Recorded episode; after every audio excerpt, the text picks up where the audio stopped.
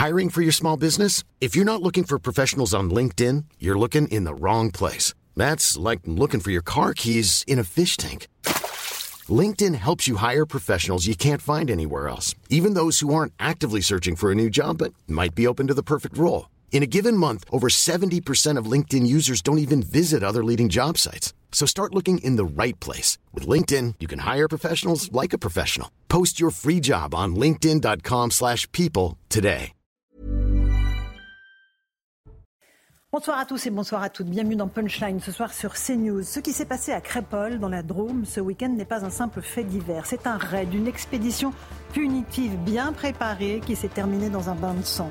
Une bande de jeunes extérieurs au village a fait irruption dans la salle des fêtes pour attaquer à de multiples reprises d'autres jeunes désarmés. L'un d'entre eux, Thomas, 16 ans, est mort dans l'ambulance qui le conduisait à l'hôpital. Deux autres sont en urgence absolue. Au total, 17 jeunes gens ont été blessés. Aucun des auteurs de cette razzia n'a été arrêté. L'ensauvagement de la société est une réalité que nous avons tous les jours sous les yeux. Nos enfants qui partent à une fête risquent à tout moment un coup de couteau. Combien de temps allons-nous encore tolérer cela? On va en débattre ce soir. Et puis on se rendra aussi en Israël où l'armée poursuit ses opérations terrestres dans la bande de Gaza. Des images provenant des caméras de l'hôpital Al-Shifa prouvent que des otages y ont bien été amenés par les terroristes et cela dans l'enceinte de l'établissement. Voilà pour les grandes lignes de Punchline ce soir. Euh, on va en débattre juste après le rappel des titres de l'actualité de 17h avec Simon Guina. Simon. 28 bébés prématurés en provenance de l'hôpital Al-Shifa sont arrivés aujourd'hui en Égypte via le terminal de Rafah. Au total, 31 bébés prématurés avaient été évacués de cet hôpital dimanche, indique l'Organisation mondiale de la santé. L'armée israélienne qui affirme de son côté avoir aidé à faciliter cette évacuation. Emmanuel Macron et son homologue chinois Xi Jinping se sont entretenus aujourd'hui par téléphone pour évoquer le conflit entre Israël et le Hamas. La priorité absolue est d'éviter une nouvelle détérioration du conflit et une crise humanitaire plus grave, ont estimé les deux chefs d'État. Paris qui appelle d'ailleurs Pékin à utiliser son influence sur les pays du Proche-Orient pour éviter toute escalade de ce conflit. Et puis interrogation autour d'une possible chute de météorite à Strasbourg. Les pompiers et la police de la ville sont intervenus sur un véhicule qui présenterait un trou de 50 cm de diamètre sur le toit. Une fumée s'est dégagée de la voiture stationnée en périphérie de la cité alsacienne. Nous suspectons donc la chute d'un corps stellaire, indiquent les pompiers qui sont intervenus à la mi-journée aujourd'hui, Laurence. Merci beaucoup Simon Guillain. Il ne manquait plus que ça, que le ciel nous tombe sur la tête.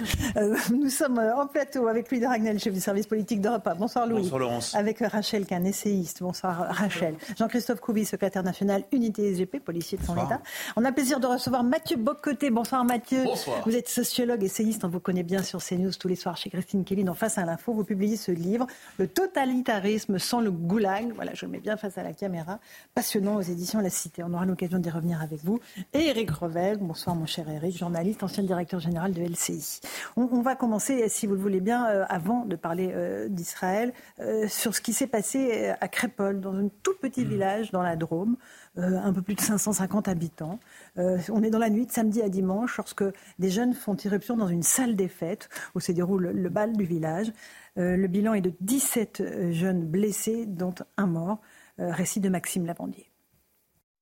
Ce matin, le village de Crépole se réveille endeuillé. Devant la salle des fêtes où l'attaque a eu lieu, des traces de sang encore visibles sur le sol témoignent de la violence des faits, mais aussi des bougies disposées en forme de cœur à l'entrée de la salle par des habitants abasourdis. C'est absolument effroyable dans notre village qui est de 200 habitants. Euh. C'est horrible. C'est comme si je perdais mon fils ou ma fille. Euh. On ne comprend pas. C'est inexplicable. Dimanche vers 2h du matin, alors que le bal du village se termine, un groupe d'une dizaine de personnes extérieures au village entre deux forces. Une bagarre éclate. Thomas, 16 ans, touché par deux coups de couteau, succombe à ses blessures. De jeunes hommes sont eux transférés à l'hôpital en urgence absolue. Au total, 17 victimes sont recensées durant cette rixe. Présents au bal, des amis de Thomas, encore traumatisés, racontent la violence de l'attaque.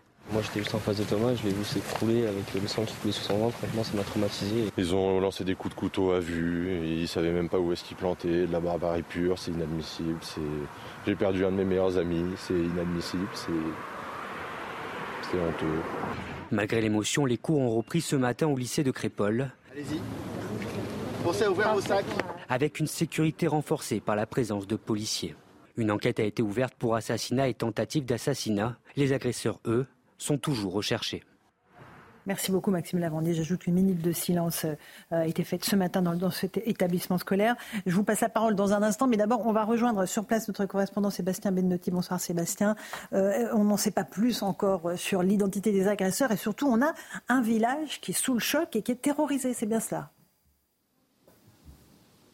oui, tout à fait. Alors euh, sur l'enquête, euh, on est toujours à la recherche euh, d'informations concrètes, mais pour le moment, le parquet de Valence se dit très précautionneux, car effectivement, certains témoignages parlent d'un groupe d'une dizaine de jeunes individus qui pourraient être originaires de ce fameux quartier plutôt difficile de la Monnaie à Romans-sur-Isère, à une vingtaine de kilomètres d'ici.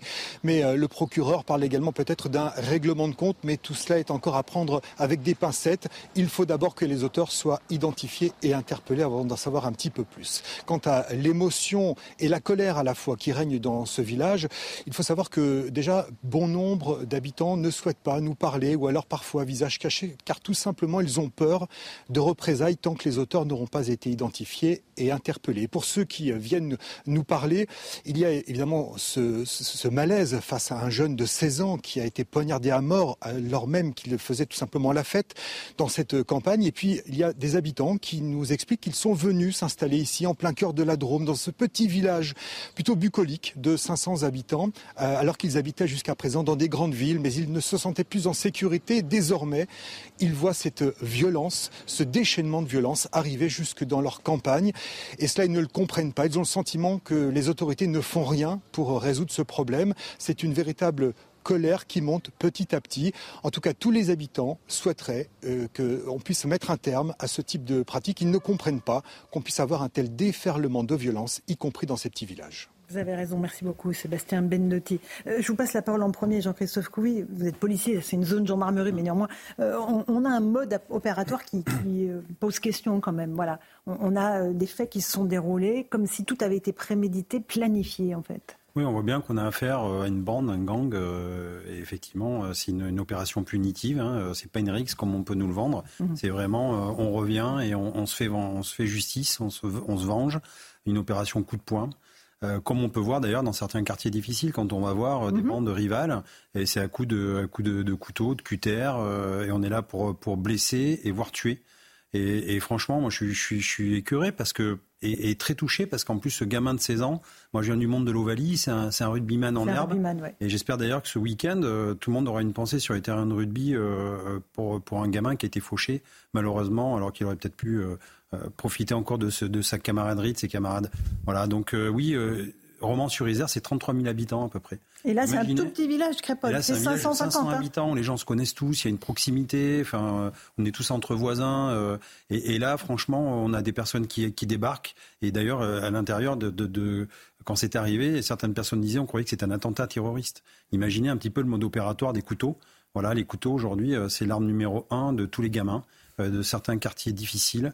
Et, c'est cette, cette, violence qui monte depuis des années. Mhm. On le dit, on le souligne on a l'impression des fois de parler dans le vide. Et c'est ça qui est, dramatique parce qu'à la fin, euh, on n'a que nos yeux pour pleurer. Évidemment, 17 euh, jeunes blessés, un mort, Mathieu Bocoté.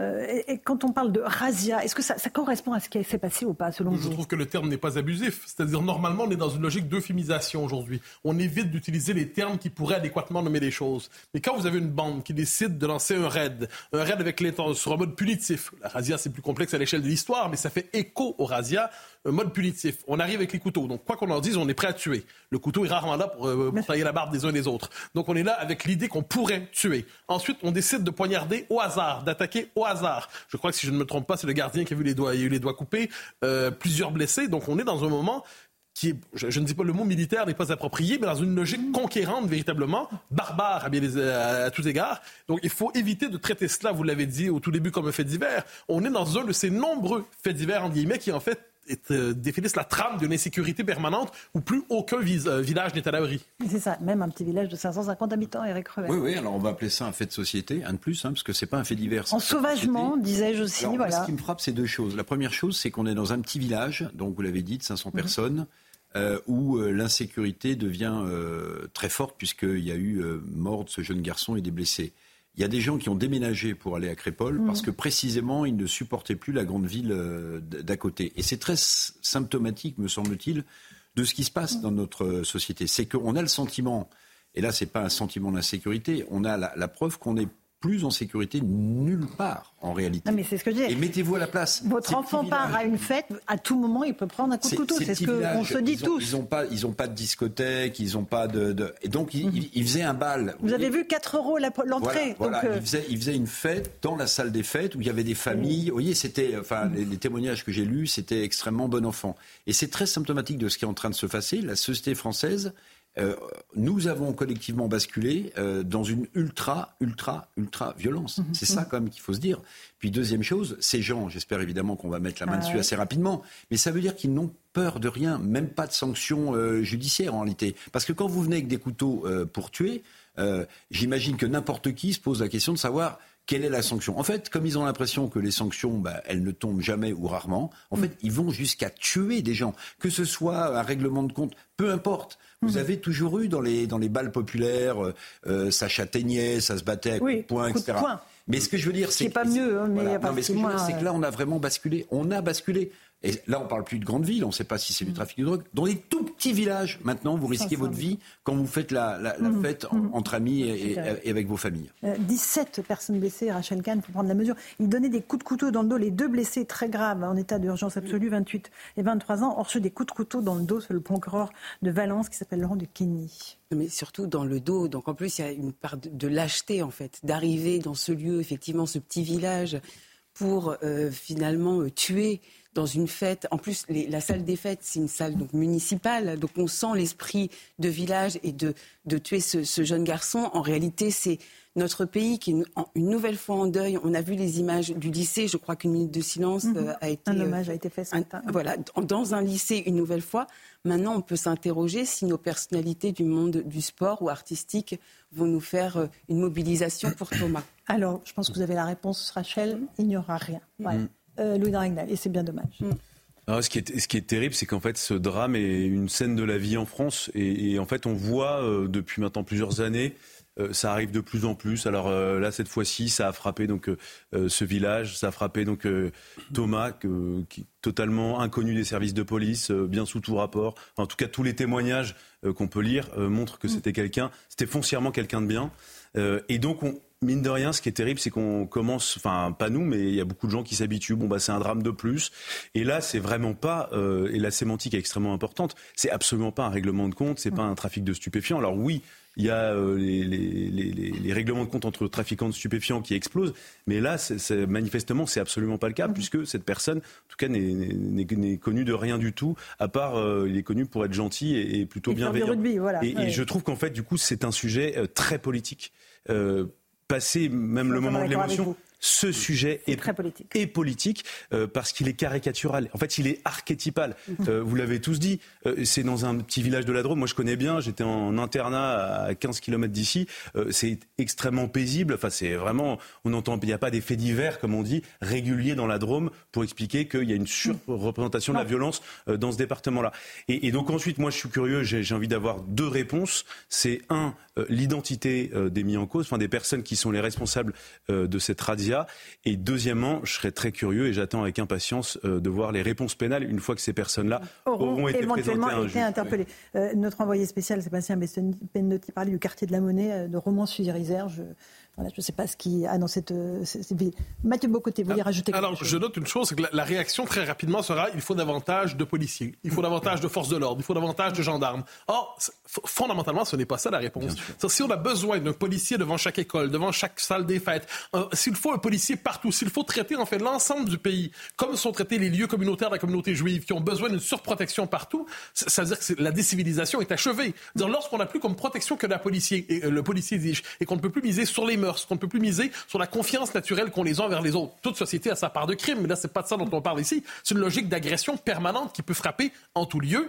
Alors là, je pense que la, la réponse n'est pas simplement. On, on reconnaît la formule décivilisation, mais la recivilisation, ça prend plus de temps que la décivilisation. Malheureusement. Euh, Jean-Christophe Couvi, Oui, et- policier. Je, je suis d'accord avec vous. Moi, je- moi, ce que je constate, c'est qu'en fait, on s'américanise dans le mauvais côté de, de- des choses. C'est-à-dire qu'on voit, on voit la guerre des gangs aux États-Unis, on voit ce que ça fait comme, euh, comme, euh, comme dégâts. On voit que devant les écoles aux États-Unis, maintenant, il faut être fouillé des, détecteurs de métaux. Et petit à petit, on est en train de glisser dans cette société-là. On est en train de voir qu'il y a des gangs, il y a des stupes, on a des cartels, il faut le dire. Hein, voilà. On voit aussi d'un autre côté que l'école, je suis désolé, mais c'est une usine à lapin crétin. On est en train de faire des, gamins qui sont vides de tout. Ils ont des carences dans, la vie, ils savent pas se socialiser. Et ça, c'est pour moi, il ne faut pas, faut pas mettre que sur l'école, hein, mais c'est aussi effectivement une démission des parents, de la société, on normalise tout. Et, j'allais dire en même temps, euh, le prix de la vie, et je, reviens euh, sur les, les, sanctions pénales. À Nantes, par exemple, la dernière fois qu'un policier a été traîné euh, et, et, failli mourir. 25 la vie d'un policier, hein. c'est 35 heures de TIG. Qu'est-ce que vous voulez que les gamins y comprennent quelque chose? Un gamin de 16 ans qui a failli tuer un policier, il mhm. prend 35 heures, 35 heures de travail de euh, général. Euh, c'est horrible. Alors Louis, je rebondis simplement sur ce que, que, disait Mathieu Bocoté. effectivement, moi je trouve qu'il y a une forme de lâcheté si on propose uniquement comme réponse de mettre plus de bleu. Mm. En fait, c'est pas courageux. alors certes, oui, ça fait partie de la réponse, mais en fait, le vrai courage, c'est d'affronter les causes euh, du, symptôme. Euh, c'est pas une solution de vivre avec des voitures blindées. Non, mais bientôt, peut-être que dans 15 ans, vous aurez un, crédit pour acheter une voiture avec des vitres blindées. Euh, non, mais vous, voyez, volontairement aussi, je suis caricatural, mais, mais cette privatisation de la sécurité, c'est-à-dire qu'on est en train de transférer, de, normalement c'est à l'État de gérer mm. ça, on est en train de transférer sans jamais affronter les causes la question de la sécurité aux communes, aux sociétés de sécurité privée. Et pour moi, c'est absolument et quasiment aux habitants. Et, aux habitants, parce que eh les habitants maintenant. En gros, défendez le nombre de gens qui achètent même des caméras, qui posent devant chez eux, ça normalement, c'est en théorie, on n'a pas à faire ça euh, dans un État dans lequel, euh, si vous voulez, le, contrat social de Rousseau, quand même, la base, euh, c'est qu'en fait, on paye nos impôts pour que l'État assure notre. La première des libertés, c'est la sécurité. Absolument. Écoutons juste quelques réactions de lycéens qui étaient des amis de, Thomas après sa mort, évidemment. Bah, c'était un garçon très gentil, très discret, un peu rigolo, enfin rien, pas un chercheur de bagarre, rien du tout complètement à l'opposé de ce qui s'est passé. C'est pesant. Euh, aujourd'hui, j'avais cours avec euh, une prof qui a refusé de nous faire cours car elle n'avait pas la force et elle a pleuré devant la classe euh, parce que son enfant le connaissait personnellement. Donc oui, l'ambiance est très délicate. En tout cas, moi j'espère qu'ils trouveront c'est qui et qu'ils payeront pour ce qu'ils ont fait parce que ça se fait pas. Il avait que 16 ans, quoi. Il avait la vie devant lui. il méritait pas de mourir, quoi. Ils vont pour passer une bonne soirée, ils se retrouvent bah, morts pour rien du tout. C'est vraiment n'importe quoi. Voilà pour ces lycéens, euh, évidemment, euh, interrogés de façon anonyme, parce que voilà, eux aussi, ils ont peur des représailles. Et c'est ça qui est incroyable et terrible, Jean-Christophe Couvi, c'est que dans des petits villages comme ça, on a peur. Et je pense aussi que tout le monde sait à peu près qui sont ceux qui ont commis ces actes-là. Oui, je pense Évidemment. que les langues vont se délier parce que c'est quand même un petit microcosme, tout le monde se connaît, donc on voit très bien où est le problème. D'ailleurs, on le dit souvent, c'est un quartier. Un quartier, mm. une bande, donc c'est aller 10, 20, 30 personnes maximum dans tout un quartier. Et ça, en fait, l'État est complètement euh, euh, impuissant parce qu'on n'arrive pas à les écarter de la société. Mhm. Alors, euh, on peut construire toutes les prisons qu'on veut, hein, effectivement, on va les mettre en prison, il faut d'ailleurs. Mais il faut que la prison réhabilite aussi quand c'est possible. Mhm. Quand c'est possible. Il faut les prendre jeunes. On sait très bien qu'un cerveau est malléable jusqu'à 12, 13, 14 ans maximum. Après, c'est trop tard. Après, on peut plus rien faire. On Ça peut aller encore plus loin, jusqu'à 18 ans. non, mais c'est vrai, leur, leur, façon de, de, communiquer entre eux, mhm. c'est que par la violence et la loi du plus fort. C'est je suis le plus fort, tu m'obéis, parce que psychiquement, de toute façon, ils n'arrivent pas à faire autrement. Je, je profite de votre présence, Jean-Christophe Covy, pour revenir sur ce qui s'est passé euh, à Nanterre hier. Il y avait un appel à manifester qui était lancé par la mère du jeune Naël, qui est mort dans les émeutes, enfin qui est mort pardon, euh, avant les émeutes euh, de mai, de juin et juillet dernier, par un tir de policiers. Il y avait 500 personnes et il y avait notamment un député de la France Insoumise qui s'appelle Thomas Porte. On va écouter ce qu'il dit parce que c'est grave, parce que une fois de plus, ce sont des mots qui nous font bondir. Et je vais vous demander votre réaction, Thomas Porte. Je voudrais dire un message au gouvernement et à tous ceux qui couvrent les violences policières. La dignité, elle est ici aujourd'hui à Nanterre, dans ce rassemblement qui demande une chose, la justice, et que plus un jeune des quartiers populaires ne décède sous les balles de la police. Pendant la campagne présidentielle, Jean-Luc Mélenchon avait dit La police tue. C'est une réalité. La police tue dans ce pays. Nous en avons eu l'exemple ces dernières années. C'est une institution qui organise des violences policières. C'est une institution qui est définie par un racisme systémique. Quelle honte. Alors, je, et après, Mathieu. Je lui, ai répondu à ce député euh, il y a quelques, quelques jours euh, sur un autre plateau. Je dis que lui, dans, dans sa vie, en fait, en tant que policier, nous, quand on va le matin au boulot, le soir, on ne sait pas si on va rentrer vivant et on ne sait pas si on va être euh, effectivement mis en détention provisoire. Alors que lui, en tant que député, il peut aller tranquillement au boulot. Il y a même des collègues à lui qui sont des baphologues assez renommés et qui le soir vont pas dormir en prison. Voilà, ça je lui dis. Bafologue, c'est-à-dire qu'il donne des baffes. qui donne des baffes. Vous Ok, savez qui oui, suivez mon regard. Et donc euh, ce personnage n'a pas été suspendu. Euh, tout va bien, il a même été applaudi. euh, Ah non, il a été suspendu 4 oui, oui, mois de peu suspendu. après, On il parle d'Adrien il Quatennens, il soyons clairs. Ouais. Donc on voit bien aussi, encore une fois, la dichotomie entre le discours et les actes. Et moi, ce que je veux dire, c'est que tous les observateurs qui étaient hier à cette manifestation, enfin ce rassemblement, nous ont dit euh, des- même des non-policiers, des journalistes qui étaient là. Tout est fait pour mettre le feu dans les cités, c'est-à-dire qu'il y a un discours offensif, on les chauffe à blanc, les jeunes, et derrière, on espérait que les jeunes euh, puissent, euh, derrière, aller caillasser les policiers. Donc on le voit, ça. Et encore une fois, malheureusement, la maman de Naël, elle va être inst- instrumentalisée à des fins politiques, et elle s'en rendra compte, la pauvre, bien toute seule, quand elle se retrouvera toute seule, et qu'elle sera plus utile à toute cette campagne euh, médiatique pour avoir des votes, parce qu'on a bien compris qu'il fallait que les quartiers sensibles votent et n'aillent pas à l'abstention. Euh, Mathieu Bocoté. Il faut bien voir, Thomas Porte n'est pas n'importe qui. Ceux qui, avant même d'être élu, c'était, je dirais, des militants les plus sectaires, et je me permettrai de dire poliment, pas nécessairement le plus malin, euh, de la, la gauche la plus radicale qui soit, un, un homme un spécialiste de la répétition de slogans incendiaires, qui voit le monde de manière assez primitive, assez primaire. Et que représente-t-il ici? Son désir est explicite, c'est de pousser à une logique de guerre civile. Si le monde s'embrase, un homme comme lui, des gens comme lui croient avoir leur chance. Et je dis que de tel type soit présent dans la députation de la France insoumise en dit beaucoup aussi sur l'affaiblissement du personnel politique de ce parti, de ce courant, qui normalise les courants les plus extrêmes, les courants les plus toxiques, en leur donnant la légitimité parlementaire, alors que ces gens-là, dans les faits, c'est la marge de la marge de la marge des toxiques. Mhm, absolument. Euh, Louis Dragnel, il a peur que les banlieues s'embrasent. Elle est euh, omniprésente à l'Élysée, notamment. On sait que le président a fait, euh, en tout cas, euh, recevoir Yacine Bellatar par deux de ses conseillers pour prendre le thermomètre des banlieues. C'est vraiment une obsession? C'est une obsession et surtout, on s'est rendu compte, et c'est plusieurs conseillers de l'Élysée qui nous ont expliqué qu'il y, y a un vrai débat, par exemple, sur le conflit entre Israël et le Hamas euh, à- euh, dans les murs de l'Élysée. Donc euh, Emmanuel Macron mettait en garde contre l'importation du conflit. En réalité, il est déjà présent Dans ces murs. en partie au moins euh, à l'Élysée, donc c'est un vrai problème. Et simplement sur Thomas Porte, moi ce qui m'attriste profondément, c'est que le jour, si un jour Thomas Porte est menacé de mort, il sera protégé par la police et la police le protégera. Comme. Et- Mhm. Exactement. Et le protégera et le fera bien comme elle le fait pour toute personnalité qui est menacée. Et ces personnes-là n'ont même pas la reconnaissance euh, pour Mhm. Mais les non. services de police qui assurent leur sécurité.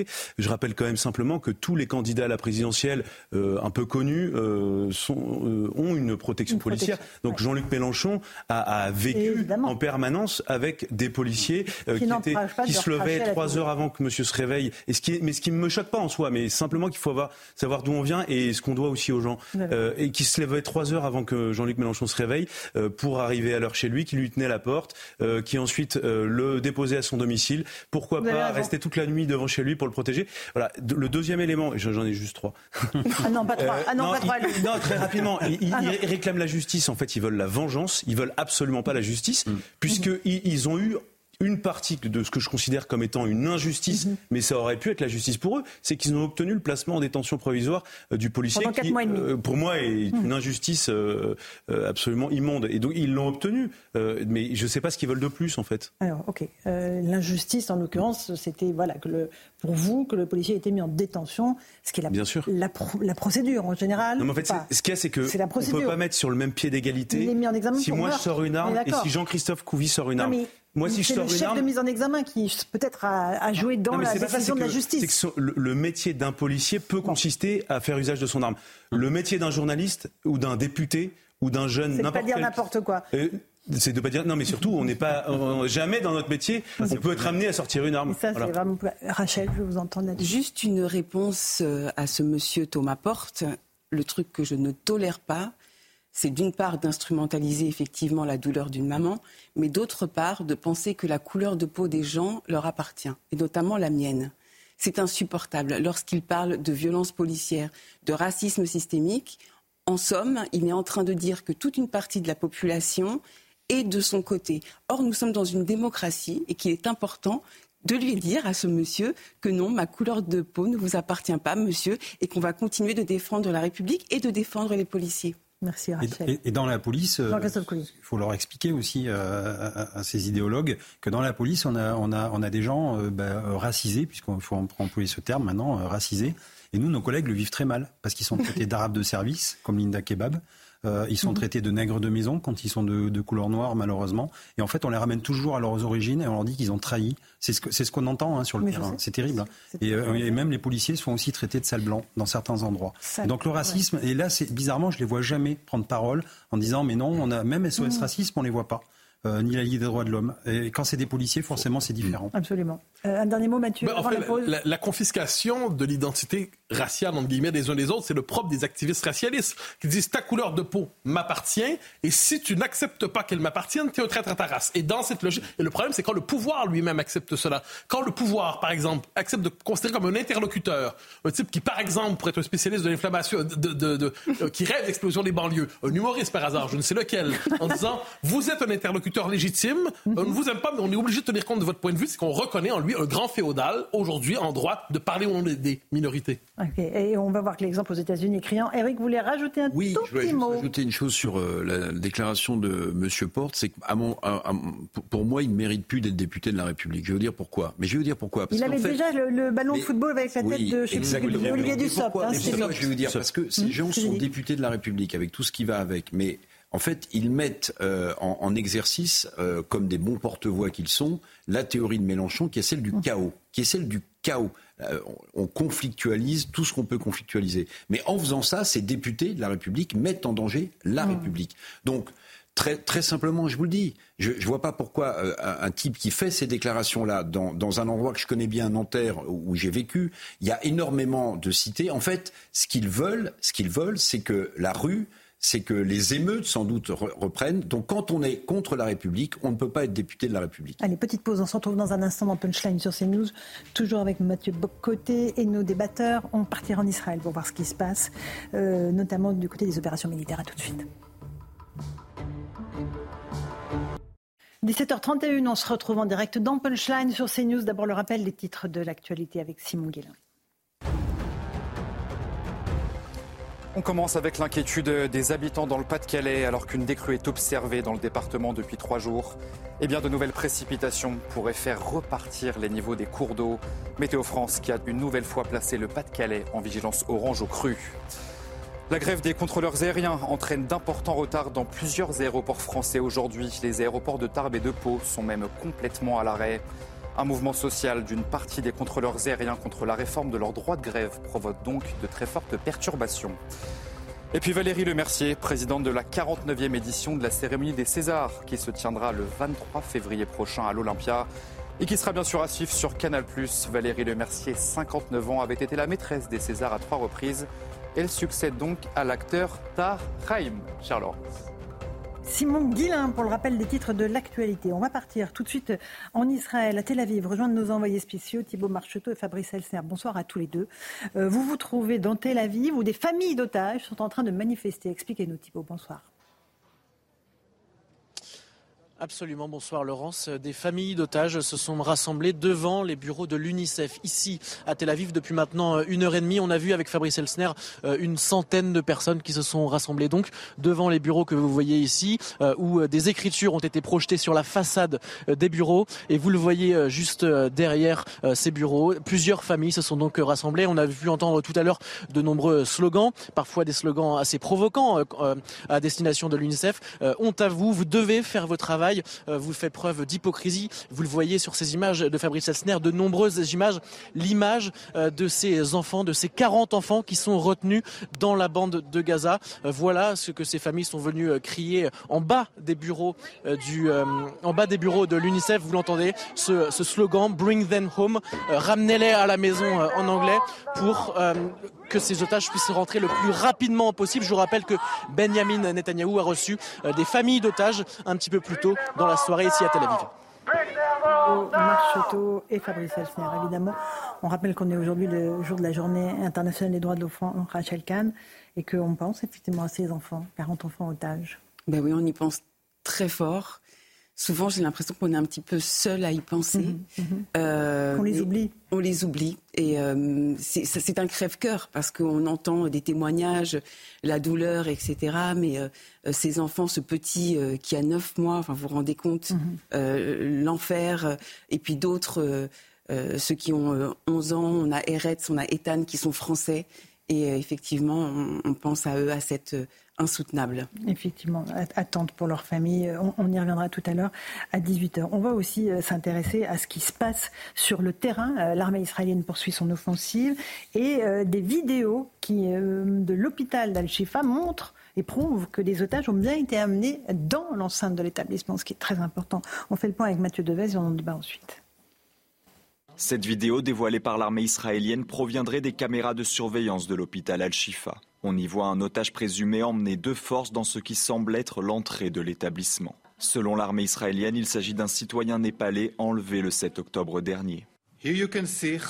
Ici, vous pouvez voir le Hamas prendre un otage et l'emmener à l'intérieur de l'hôpital. Il n'a même pas l'air d'avoir besoin d'un traitement, mais il l'emmène à l'hôpital.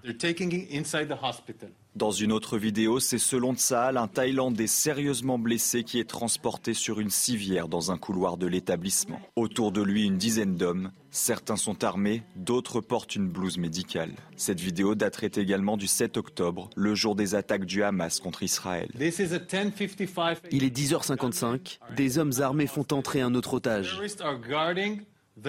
Les terroristes gardent la salle. Nous n'avons pas encore localisé ces deux otages. Nous ne les avons pas libérés. Nous ne savons pas où ils se trouvent. Ce sont toujours des otages que nous devons libérer. Selon l'armée israélienne, ces vidéos prouvent que le Hamas a utilisé l'hôpital Al-Shifa comme infrastructure terroriste le jour des massacres. Ce sont des preuves qu'amène euh, l'armée israélienne et euh, il y a toujours euh, cette inquiétude. Où sont passés les otages? Ils sont peut-être plus à cet endroit-là, dans le nord de la bande de Gaza. Sans doute ont été déplacés vers le sud, Louis Daragnel. Alors c'est ce que pense déjà l'armée israélienne et puis les observateurs aussi des pays, notamment occidentaux, notamment la France. et donc la négociation, en fait, les négociations qui sont en cours, elles portent en fait sur... Il y, a plusieurs catégories de personnes. Hein. Là, pour l'instant, on parle d'une... Enfin, on table sur une, la libération possible euh, de 50 à 100 personnes. Euh, le Hamas est plutôt euh, de, réclame le chiffre le plus bas, 50. Mhm. Israël est plutôt proche des 100. et puis il y a une attention particulière pour les otages qui sont en urgence absolue. Il y a une grosse. des blessés. C'est-à-dire que c'est des gens qui n'ont pas été blessés dans les combats, euh, mais qui, ont, qui souffrent de pathologies. Je pense à des diabétiques, des gens qui sont euh, sous mhm. dialyse, des gens qui souffrent de cancer. Euh, et donc, il y a, le, Hamas a fait savoir au Qatar en fin de semaine dernière qu'il n'avait pas de, de, quoi les soigner. Mhm. Donc, la France essaye, on va voir comment ça aboutit, la France essaye en tout cas d'apporter une, une, une réponse médicale, de faire envoyer par exemple des médicaments et de quoi soigner toutes ces personnes. C'est important ce que vous nous dites. 50 de ces otages seraient en situation d'urgence. D'urgence absolue. Absolue. Absolue de soins. C'est-à-dire que euh, et le Hamas a, clairement fait savoir qu'il n'avait plus les capacités de les, soigner. Donc c'est un sujet extrêmement important. Mhm. Euh, et donc ça fait partie, c'est vraiment au cœur euh, des négociations. Euh, négociations qui sont quand même très compliquées. Qui sont menées par qui alors Alors, euh, tout l'endroit le, central, euh, à la fois géographique et politique, de ces négociations, c'est le Qatar. Et donc, la France est un acteur très important. on a beaucoup critiqué les, les zigzags d'Emmanuel Macron, mais en tout cas, l'appareil d'État et même l'impulsion que donne le chef de l'État pour les négociations, donc ce qui ne se voit pas, la, France joue mhm. un, un véritable rôle. Et après, il y a aussi un certain nombre de pays arabes qui interviennent dans ces négociations. Et puis à noter que ce qui, ce qui crispe un peu euh, euh, les négociations en ce moment, c'est justement la polémique autour de euh, ce qui s'est passé à l'hôpital Al-Shifa. Et mhm. selon le Hamas, les images ne prouvent pas qu'il y avait un poste de commandement, que l'hôpital a été utilisé pour à la fois les otages et pour un centre de commandement de, de ces opérations. Euh, et puis ce qui se passe aussi en Cisjordanie, euh, c'est en tout cas voilà dans les négociations, le Hamas explique que euh, tant qu'il y a cette volonté de, de, colonisation, tant qu'il y a des heurts entre les colons et euh, les Palestiniens, eh bien, euh, ça, ça n'avancera pas. Donc euh, c'est vrai que c'est pas simple. Et puis on est clairement dans une bataille d'images. Israël essaie de prouver. Tous les jours, Israël envoie des images et, tous les jours, le Hamas les images montrent quand même des tunnels, montrent des armes, montrent des uniformes. Il y a des images qui, qui, ont été authentifiées aussi par d'autres agences de renseignement que le, les, les services de renseignement israéliens. Euh, qui montrent réellement que les otages ont transité, ont été forcés, euh, certains d'entre eux en tout cas, ont été forcés d'entrer au sein de l'hôpital Al-Shifa. Euh, donc voilà, tout se cristallise en ce moment dans les négociations.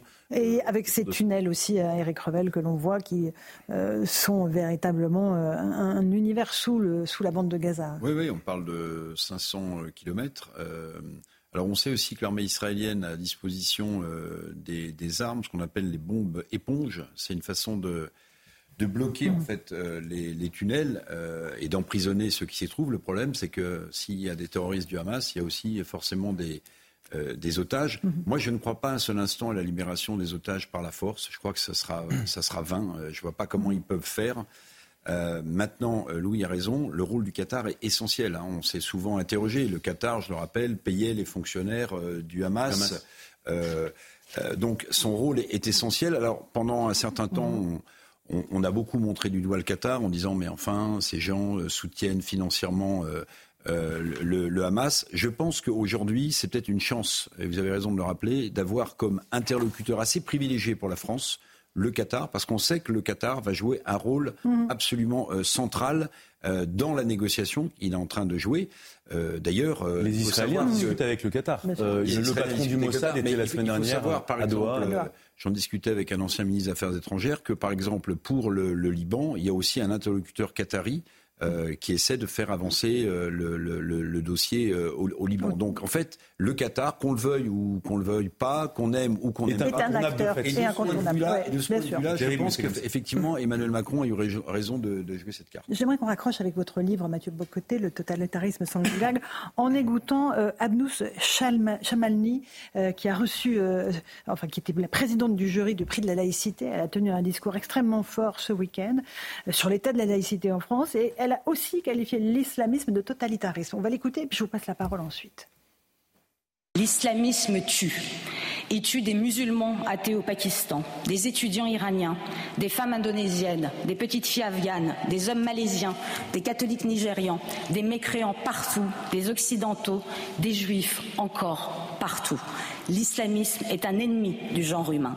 Soyons un peu plus courageux et peut-être la prochaine fois nous aurons un peu moins l'impression d'avoir du sang sur les mains. Et profitons un peu de notre chance, de notre immense chance de vivre en France où nous avons accès à une littérature érudite et brillante qui étudie et réfléchit l'islamisme sous toutes ses coutures. Soyons reconnaissants à Gilles Kepel, à Bernard Rougier, à Florence Bergeau-Blaclair. Soyons reconnaissants d'avoir la chance de vivre dans un pays où il est possible de débattre, de confronter des idées, de n'être pas d'accord et de ne presque pas mourir pour ça. Nous n'avons aucune excuse, nous avons accès au savoir et ce savoir nous explique de long, large et travers en quoi l'islamisme est un totalitarisme. Voilà, Mathieu Boccoté, c'est un totalitarisme. Pour vous aussi, l'islamisme. Ah ben, sans, le moindre doute. Sans le moindre doute. Et ce qui est important, et elle le mentionne, évidemment, il frappe dans les pays arabes, dans les pays musulmans, mais il est désormais installé dans les pays occidentaux. Et quoi qu'on en dise, il conditionne déjà notre, notre liberté intellectuelle, notre liberté de débat. Car combien sont-ils à aujourd'hui s'interdire de dire tel propos, de proposer telle caricature, mm. de, de, de, de, débattre de telle thèse Pourquoi? Parce qu'ils savent que s'ils vont trop loin, ils peuvent devenir la cible de gens qui sont tout à fait résolus à les assassiner, à les exécuter. Et ça, de ce point de vue, l'islamisme a été capable de réclamer et d'exécuter dans les pays occidentaux la peine de mort. L'islamisme a rétabli la peine de mort, c'est simplement qu'il dit nous l'exécutons. Et premier élément. Et ensuite, n'oublions pas que l'islamisme ne vient pas seulement dans sa version terroriste. On connaît la version terroriste, mais l'islamisme qui progresse aussi autrement en marquant l'espace public de mille manières, dans l'idée d'une conquête démographique, euh, religieuse, civilisationnelle, lente mais bien réelle de nos pays, auquel une partie importante de nos élites décide de se... en fait, ils l'acceptent parce qu'ils ont peur, ça aussi, c'est l'autre volet de l'islamisme. Donc, ne, ne, ne, gardons pas seulement à l'esprit l'islamisme euh, terroriste, gardons à l'esprit que l'autre fonctionne à la conquête lente, mais tout aussi efficace. Et pour vous, c'est le plus grand totalitarisme au monde aujourd'hui ou il y en a d'autres? Ah ben, ça, il y en a d'autres. C'est-à-dire, ça le totalitarisme se réactive aujourd'hui de différentes manières en Occident. Je pense qu'il n'y a pas de doute sur le plan de, du danger mortel existentiel. Le totalitarisme est le premier.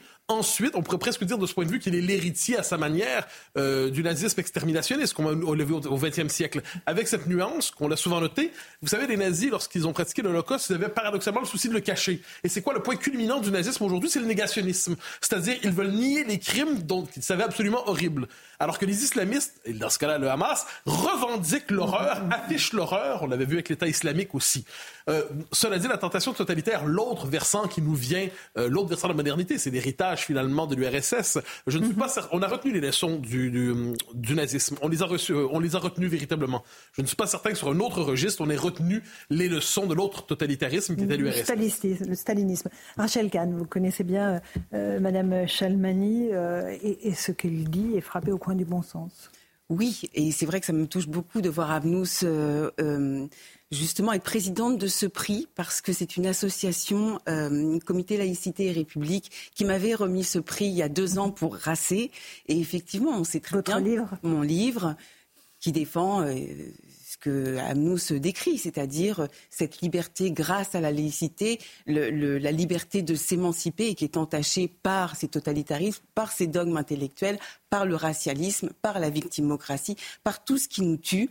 Euh, et c'est vrai que euh, j'espère qu'avec nos différents euh, messages, nos différents livres, parce qu'on a quand même encore le droit, même si l'islamisme veut nous faire taire, de continuer à écrire, à lire, à dire et, euh, et, on, et, on, le fait à bras le corps. Mhm. Et parce qu'on ne va pas se taire, en fait. Non.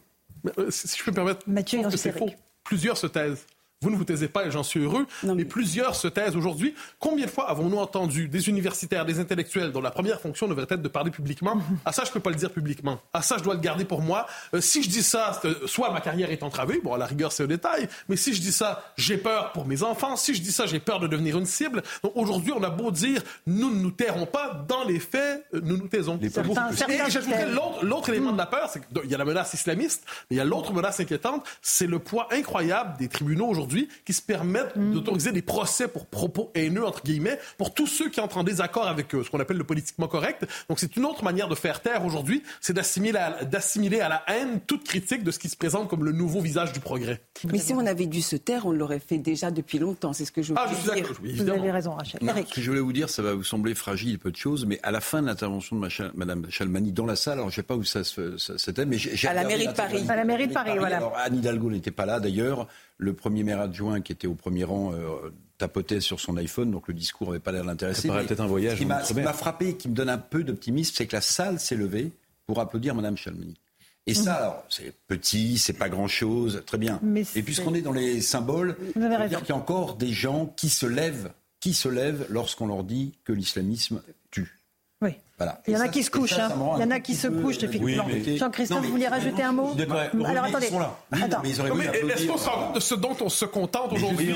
Les Vous gens avez raison. courage de, dire que l'islamisme tue. Et là, on a l'impression d'être dans un grand moment de courage collectif. Je suis C'est- d'accord, mais comme Vous avez raison. tout à l'heure, il y a plein de gens qui, parce qu'ils ont peur, parce qu'ils préfèrent ne pas se lever ou ne pas ou ne même pas venir à cette Un cérémonie. petit mot de Jean-Christophe. Moi, je connaissais Couvi, le discours de Mme policier, Chalmani. en première ligne aussi. Ils ont applaudi. Exactement. En fait, je la trouve formidable parce qu'elle a, elle a ce courage, justement, de parler, d'éveiller les consciences. Et moi, j'adore, je bois ses paroles à chaque fois qu'elle parle. Je trouve que, justement, en plus, elle sait de quoi elle parle. C'est ça qui est, qui est fort, parce qu'elle elle a vécu ça. Et nous, on peut voir ça de notre canapé en disant, oh là là, mais elle, elle l'a vécu, elle le ressent. Et, et nous, policiers, encore une fois, on est en première ligne pour permettre justement à ces gens, à tous les gens qui ont ce courage de prendre la parole, de les protéger. Et, et on regarde Charlie, etc. On a, on a perdu des collègues à nous, justement, pour permettre de garder ce- cette parole. Et la laïcité, c'est, c'est- c'est- ça doit être écrit, réécrit, martelé dans la tête de, de nos enfants. La laïcité, c'est de croire et de ne, ou de ne pas croire en un Dieu. Voilà. Mathieu ça, c'est- pour nous, ça n'a pas de prix dans ce pays. Vous avez raison. Dans ce livre, vous, vous décrivez ce totalitarisme qu'on s'est un peu laissé imposer par l'acheter, par renoncement petit à petit. Euh, Il y en a qui se réveillent euh, peut-être de façon un peu rude. Ce sont les universités américaines. Je vais vous montrer des images euh, il y a quelques jours dans le Michigan, dans la ville d'Ann Arbor, des manifestations évidemment pro-palestiniennes, en disant, en désignant le bureau du président de l'université, vous ne pouvez pas vous cacher, nous vous accusons de génocide. Ça s'est passé aussi à Harvard, où il y avait euh, un communiqué tenant euh, le régime israélien pour entièrement responsable de toutes les violences qui se déroulent. On connaissait les dérives du wokisme, de l'intersectionnalité des luttes. On découvre euh, un pays qui est aussi en proie à l'islamisme. Ah, mais bien sûr. Mais il faut voir l'originalité des campus américains. C'est que vous avez une bonne partie de ce qu'on appelle la jeunesse woke qui s'approprie la cause palestinienne comme symbole ultime de leur, leur, euh, hostilité de l'Occident. Au nom des opprimés aussi. Mais bien sûr, ben, l'opprimé ultime, c'est le Palestinien et surtout Israël. C'est le point culminant de la civilisation occidentale dans leur esprit. Dès lors, il faut faire tomber Israël. Il faut sacraliser la cause palestinienne, quel que soit le visage notamment même celui du Hamas. Et ce qu'on voit, c'est que c'est souvent, c'est une psychologie de collaboration, soyons honnêtes. C'est une jeunesse hypnotisée, une jeunesse hallucinée, une jeunesse qui a complètement intériorisé le refus de l'Occident et qui trouve dans la, dans la, elle prétend s'abolir pour se grandir. Et de quelle manière on peut s'abolir?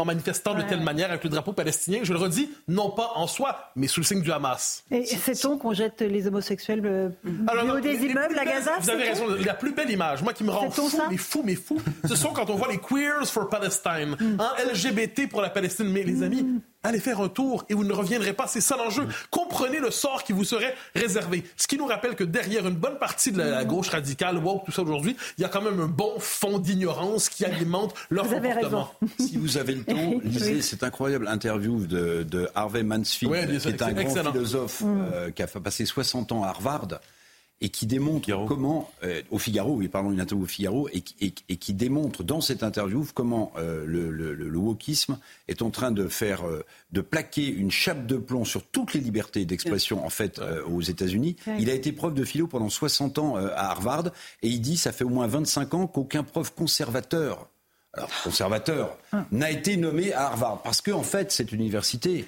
euh, si brillante comme d'autres sur la côte Est, en fait, va dans le sens de, de- de- de la mode et, et du politiquement correct. Ça veut dire qu'il y a toute une partie de l'intelligentsia euh, de droite qui est en, en fait en voie de- d'extermination dans ces grandes facs, qui forment des étudiants qui eux-mêmes reproduiront. Donc c'est un danger terrible, à tel point que Obama, il y a quelques mois sur CNN, avait dit il faut arrêter avec euh, le wokisme parce qu'on est en train de, de faire basculer la société américaine. Obama. Mais lisez, Obama. Et vous avez Obama. raison. Il y a un responsable. Obama. hein. Le responsable, c'est le politique. think En fait, non mais en fait, si tout ça prospère, c'est parce qu'en fait on laisse faire. C'est parce qu'en fait il y a plein de relancements, Non, mais nos- nos je-. Je prends l'exemple de, de- moi j'ai travaillé au ministère de l'Intérieur il y a quelques années et tous les ministres de l'Intérieur euh, que je connais Hum. euh, globalement euh, sortent de les- de- du ministère de l'Intérieur en disant mais si je disais publiquement euh, ce que j'ai vu, la remontée des notes, mais euh, il y aurait une guerre civile, les Hum. Gens ne supporteraient pas. Et, et en fait je pense qu'il y a une vraie responsabilité politique d'avoir refusé, alors parfois sous la pression, parfois par De lâcheté, dire les choses parfois les de en les même temps, montrer. de dire les choses. Et c'est toujours une bataille contre le réel, c'est toujours une bataille contre la raison. Parce que lorsque là, justement, par rapport au conflit israélo-palestinien, euh, on leur dit, mais en fait, est-ce que vous êtes au courant qu'il y a eu un esclavage arabo-musulman? Est-ce que vous êtes au courant qu'après la, la décolonisation, il y a une colonisation musulmane très forte et très violente en Afrique? Là, c'est inentendable. Alors même que cet esclavage arabo-musulman, il a fait des millions de morts, bien plus que la Shoah ou autre. Mais c'est euh, effectivement les universités américaines se réveillent euh, avec euh, ces drapeaux palestiniens qui fleurissent Ah, sur tous les campus. Il y a une faillite des élites. hein. Un dernier mot, Mathieu. Oui, en fait, la faillite des élites est centrale. C'est-à-dire même lorsque les porteurs de savoir, ceux qui sont censés incarner la connaissance, dans les faits relaient une idéologie qui abrutit, c'est que là, on ne peut pas sauver ça. Par décret, imaginons que je ne sais quel décret, on dit qu'il faut reprendre Harvard. Mais il y en a pour une ou deux générations à reprendre Harvard. Et aujourd'hui, c'est une fabrique quand même à intellectuels plutôt idiots. C'est quand même dangereux. Bon, peut-être pas en biologie, peut-être pas en oncologie, mais plus vous rapprochez des sciences sociales, plus vous rejoignez l'asile. Vous avez raison. Merci Mathieu Bocoté. Le totalitarisme sans le goulag. Aux éditions La Cité, on vous retrouve euh, dans pas longtemps, évidemment, dans une heure chez notre amie Christine Kelly. Dans Face à l'info, allez, donc pour l'instant, c'est Punchline. On fait une petite pause. Je remercie Jean-Christophe Covy. Euh, et on se retrouve euh, dans Punchline sur CNews et sur Europe 1. À tout de suite. Bonsoir à tous et bonsoir à toutes. Bienvenue dans Punchline ce soir sur CNews et sur Europe 1. C'est aujourd'hui la journée internationale des droits de l'enfant. Je pense à tous ceux qui sont battus, privés d'éducation, violentés dans le monde entier, souvent au sein même de leur propre famille. Et je pense aussi, malheureusement, à tous ceux qui sont otages depuis 45 jours dans la bande de Gaza, car c'est l'une des tristes nouveautés de l'après 7 octobre. Près de 40 enfants sont détenus dans les tunnels obscurs par les terroristes du Hamas. On parle de bébés, d'un nouveau-né même qui est né en captivité. D'autres ont 2 ans, 5 ans, 6 ans, 12 ans comme le petit Ethan. Comment les oublier aujourd'hui? Comment excuser ceux qui arrachent les affiches montrant leur visage poupin? Moi, je n'y arrive pas depuis le 7 octobre. Croyez-moi, je pense aussi à tous les petits Palestiniens qui périssent à Gaza dans les bombardements pris au piège par la perversité du Hamas. Depuis le 7 octobre, je n'ai pas vu les grandes associations humanitaires dédiées à l'enfance, je pense notamment à l'UNICEF, faire de grandes campagnes de communication pour la libération de ces otages enfants. Leur voix manque singulièrement aujourd'hui et leur silence est une déchirure pour tous ceux qui, comme moi, militent depuis des années pour les droits de l'enfant. On va en débattre ce soir dans Punchline.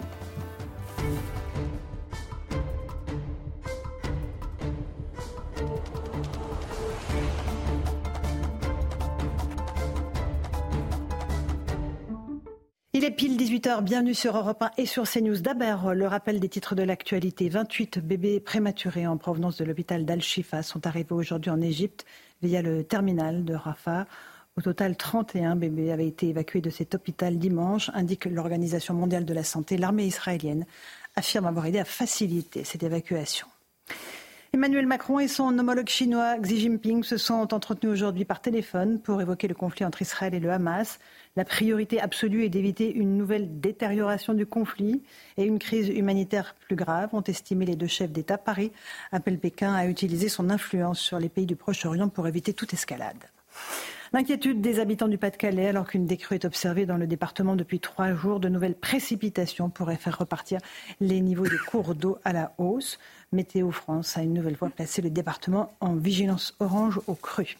Enfin, 45e jour de détention pour les 240 otages détenus par l'organisation terroriste du Hamas dans la bande de Gaza, parmi eux des bébés, je vous le disais, des jeunes femmes, des personnes âgées ou des personnes malades qui nécessitent des soins lourds.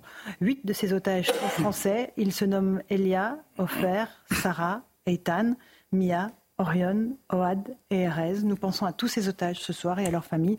Nous demandons une fois de plus leur libération immédiate et sans condition.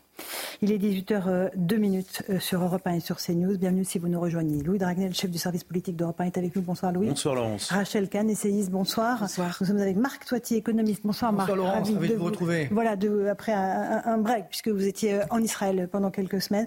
Et nous sommes avec euh, le, Eric Revel, journaliste, ancien directeur de euh, LCI. Et euh, nous accueillons la colonelle Marie-Laure Pézon. Bonsoir. Bonsoir. Vous êtes porte-parole de la gendarmerie. Parce qu'on va commencer, avant de parler de la situation en, en Israël et de ces otages que j'évoquais il y a quelques instants, euh, par évoquer ce qui s'est passé dans la Drôme, dans un petit village qui s'appelle Crépol, 200, 550 habitants, je crois, euh, avec un bilan terrible pour ce qui s'est passé dans la nuit de samedi à dimanche, 17 blessés, dont deux en urgence absolue.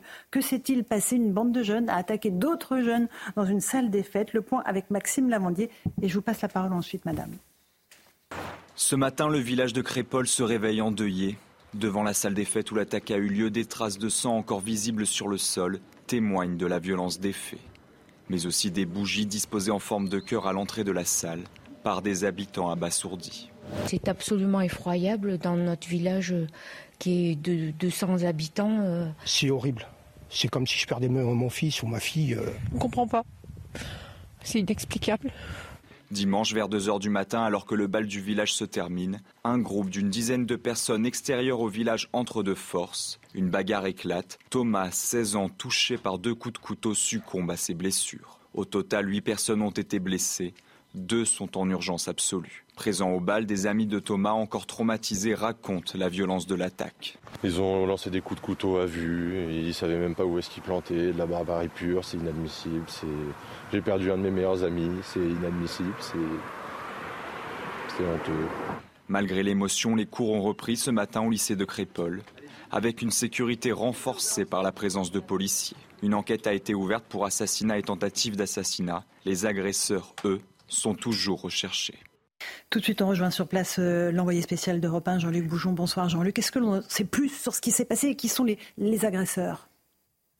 Alors sur le, le, profil des agresseurs, ce qu'on sait pour l'instant, c'est qu'a priori, ce sont des jeunes, une dizaine, une quinzaine, on ne sait pas tout à fait, euh, qui euh, sont originaires, enfin en provenance du quartier de la Monnaie. C'est un quartier de Romans-sur-Isère, à une petite vingtaine de minutes de, de, de, de, Crépole. Des investigations sont en cours. Il n'y a pas encore eu d'interpellation. Des investigations sont en cours pour essayer de, bah, de les interpeller. Euh, on a pu identifier des voitures. Les enquêteurs sont en train d'exploiter euh, les images de vidéosurveillance. Il n'y en a, a, pas beaucoup parce qu'on est vraiment dans un milieu rural, mais il y en a notamment une qui est intéressante, euh, qui est située sur une supérette qui est juste à côté de l'entrée de la salle des fêtes où s'est déroulé le drame. Évidemment, ces images, elles peuvent être cruciales parce qu'elles peuvent permettre d'identifier les véhicules et peut-être de remonter jusqu'aux auteurs. Mais à cette heure, effectivement, il n'y a pas eu d'interpellation pour le moment. Jean-Luc Boujon, il y a aussi un village qui est sous le choc, qui est traumatisé, j'imagine.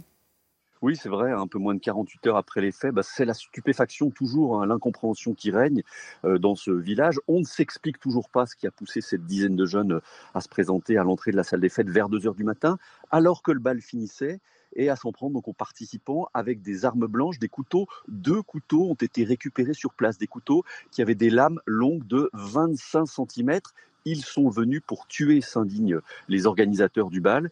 Effectivement, bah on le disait, un jeune homme de 16 ans a été mortellement poignardé et deux autres jeunes sont toujours hospitalisés dans un état grave.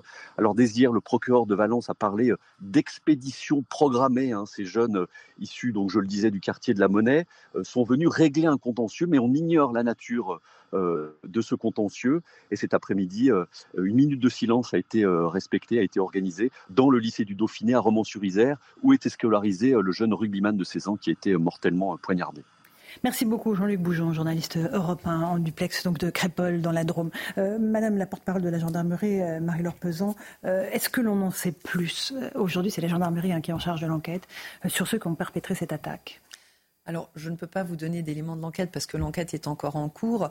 Euh, ce que je peux vous dire, c'est qu'on a déjà euh, recueilli beaucoup de témoignages. Euh, et je voulais d'abord aussi euh, avoir une pensée pour la famille, les proches, et puis tous les habitants du village, toutes les personnes qui étaient présentes ce soir-là, parce que c'est vrai qu'ils ont euh, vécu une scène de violence assez inouïe. Et, donc on, on, est vraiment à leur côté. Et c'est pour ça qu'on travaille avec beaucoup d'intensité à recueillir des éléments, des traces, des indices déjà sur les lieux euh, pour euh, comprendre ce qui s'est passé. Parce que ce qui est important, c'est de reconstituer la chronologie des faits, mm -hmm. ne pas aller trop vite. On a des, des hypothèses qui sont évoquées, mais il faut quand même que toutes ces hypothèses soient confirmées par des indices. Et donc là, c'est tout le travail des enquêteurs qui sont déployés sur place. Donc on a la section de recherche de, de Grenoble pardon, qui est saisie du dossier. On a les enquêteurs des brigades locales, de la brigade de recherche, qui sont également présents pour vraiment euh, faire l'environnement, donc euh, recueillir aussi les témoignages. Donc on, vous savez que c'est une, c'est une une fête où il y a eu 350 personnes euh, présentes, mmh. mais on a aussi euh, le voisinage à, à, entendre. Il faut qu'on recherche toutes les personnes qui ont peut-être quelque chose à, à apporter euh, dans l'enquête, et notamment sur l'itinéraire des personnes qui se sont joints à cette fête. on a peut-être des, des, des, des, témoignages intéressants. Évidemment. Donc on a tout ça qui est en train d'être mené par les enquêteurs. On a l'analyse aussi de tous les éléments, les, vous savez, on fait de la police technique et scientifique sur place pour essayer de recueillir des indices, analyser tous les objets qui pourraient apporter des éléments à l'enquête. Et donc, c'est aussi un gros travail des enquêteurs euh, en ce moment. On sait que l'enquête a été ouverte par homicide et tentative d'homicide en bande organisée. Il y avait, à première vue, une vraie préméditation de ces attaques. Alors ça, c'est l'enquête qui le déterminera. Moi, je ne peux pas vous dire dès, dès aujourd'hui qu'on on avait une préméditation. Euh, ce qu'on sait, c'est qu'a priori, il y avait plusieurs personnes mmh. présentes et qui ont On agi. sait combien? Alors, on n'a on, n'a pas, pour l'instant, je ne peux pas vous donner de chiffres. On sait qu'il y a plusieurs individus qui sont arrivés. Il s'agit ensuite, dans l'enquête, de savoir qui a fait quoi. Euh, donc là, je voudrais aussi inviter toutes les personnes qui sont détentrices d'images et qui sont actuellement en train de les mettre sur les réseaux sociaux, de bien les transmettre aussi à la gendarmerie, parce que c'est autant d'éléments qui vont nous permettre euh, d'orienter l'enquête et de faire des recoupements avec les témoignages qu'on a d'ores et déjà recueillis. Euh, et donc pour l'instant, on est sur la bande organisée parce qu'on a plusieurs personnes qui étaient présentes et la, la préméditation pourra mmh, être mmh.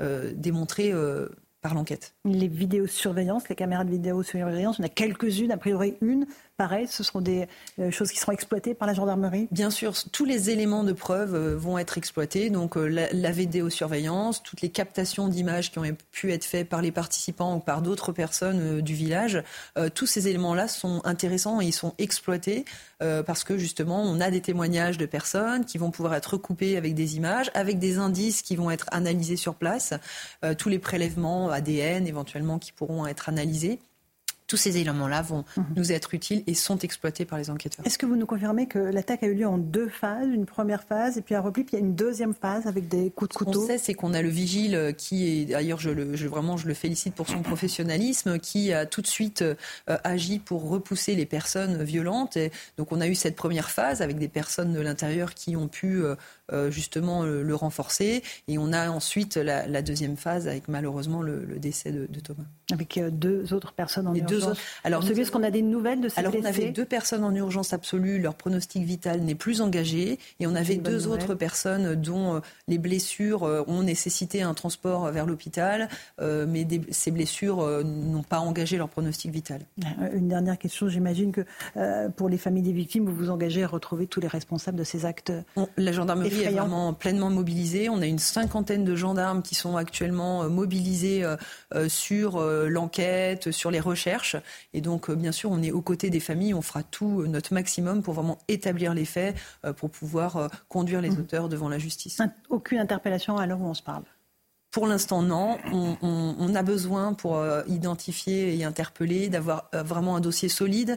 Et donc, il est important qu'on ait vraiment fait tous les actes mmh. d'investigation et qu'on ait analyser tous les prélèvements pour pouvoir vraiment avoir un dossier solide et conduire les auteurs devant la justice. Merci pour ces précisions. On va passer maintenant avec euh, mes invités à l'aspect plus sociétal euh, de ce qui s'est passé parce que euh, Marc Toiti, on est quasiment face à une expédition punitive. On est une attaque de jeunes dans une salle des fêtes par plusieurs personnes armées de couteaux. Ce qui est vraiment choquant, c'est que la violence effectivement de, de, l'acte, des actes, et puis c'est un petit village tranquille.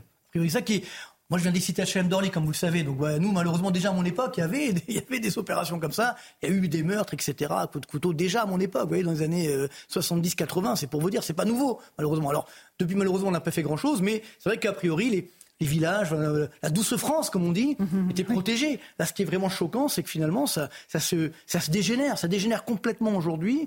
Et on se dit, finalement, bon, mais est-ce qu'il n'y a pas peut-être calmer les on ne sait pas en qui a, qui a, fait ça, mais là aussi, je pense qu'il y a un, grand, grand, travail de pédagogie, je dirais de, de, de, calme. Euh, et euh, certainement, euh, le, problème, c'est qu'aujourd'hui, on a une situation où ben, on a également peut-être une pauvreté. Enfin, on ne sait pas trop. Il n'y a pas d'excuses, bien entendu. Mais ce que je veux dire par là, c'est qu'on a une situation, une crise moi, ce qui m'inquiète, c'est qu'on a une crise sociale et sociétale qui est en train d'arriver en France. Et ça, c'est vraiment très dangereux parce que s'il n'y a pas de stabilité sociale ou sociétale, on ne peut pas avoir d'activité économique, on ne peut pas avoir de croissance, on ne peut pas avoir de bien-être. Donc c'est extrêmement dangereux. Euh, Rachel Kahn, on est tous des parents, on se dit tous, bah, notre enfant peut aller dans une fête, notre, enfant, euh, notre adolescent, dans un tout petit village et, prendre quand même un coup de couteau. C'est ça qui est terrible. Bah, c'est ça qui est terrible. Et c'est vrai qu'en tant que parents, avec nos responsabilités de parents, finalement, euh, on ne peut pas interdire à nos enfants de sortir, mais malgré tout, on a cette, cette angoisse permanente. Et effectivement, alors en politique, on parle de maillage territorial lorsqu'on on veut mettre en place des choses. Là, le maillage territorial, on a l'impression que c'est la violence qui irrigue l'ensemble du territoire. Et avec cette lâcheté et cette injustice. C'est-à-dire que là, ils sont arrivés euh, à plusieurs, comme s'ils avaient prémédité en revenant, etc. Et l'injustice de cet enfant qui a 16 ans et qui a perdu la vie euh, comme ça. Le jeune Thomas Louis Dragnel sur ce, terrible euh, drame Alors oui, c'est un, un, drame et je trouve que euh, alors on est encore dans le moment de l'émotion et on essaye de non pas de comprendre mais au moins d'avoir des éléments pour savoir qui sont les auteurs. Est-ce qu'ils sont connus des services de police euh, et de gendarmerie Et puis on regardera aussi les condamnations, ce que décideront les juges. mais je trouve que c'est quelque chose qui, qui, est une illustration d'une énorme faille politique. Parce que après-demain, si euh, ce drame est exploité politiquement. Et là, j'ai l'impression que ça intéresse assez peu le monde politique. Mais s'il y avait euh, des politiques qui cherchaient à apporter des réponses, je suis quasiment certain que la réponse serait systématiquement de dire il faut plus de bleu, plus de bleu, plus de bleu, enfin plus de mmh. police et de gendarmerie. Moi, je, à titre personnel, je suis favorable, bien sûr, à ce qu'il y ait plus d'effectifs de police et de gendarmerie pour assurer la mmh. sécurité des Français. Euh, mais en fait, je pense que c'est absolument pas. c'est tellement, c'est devenu assez peu courageux, en fait, je trouve, de demander ça, parce que le vrai sujet, c'est d'anticiper et c'est d'affronter le problème en amont. Pourquoi est-ce que des jeunes en viennent à faire ça? Et, en fait, le problème, c'est qu'on demande systématiquement toujours à la police et à la gendarmerie mhm. de venir quand tout a échoué avant, quand les structures familiales ont échoué, quand l'éducation nationale a échoué, quand toutes les structures sociales ont échoué. Et, et donc, on peut pas juste se dire il faut plus de bleu, plus de justice. Mhm. Non, la réponse complète, c'est pas uniquement de la police. C'est aussi la justice. C'est en amont. Alors, Louis, Eric Revel, un tout petit mot? Bah, moi, ce qui me frappe, c'est le télescopage de, de l'image et de l'acte. Euh, image, vous l'avez vu sur, euh, sur, les, sur les images qu'on vient de regarder, c'était une salle des fêtes, oui, Marc Toiti, la 12 France, entrée 4 euros, vous voyez, balle populaire, les familles viennent. Donc, une image euh, bah, de cette 12 France qui est en train de périr, et en face, un acte d'une cruauté, d'une barbarie folle.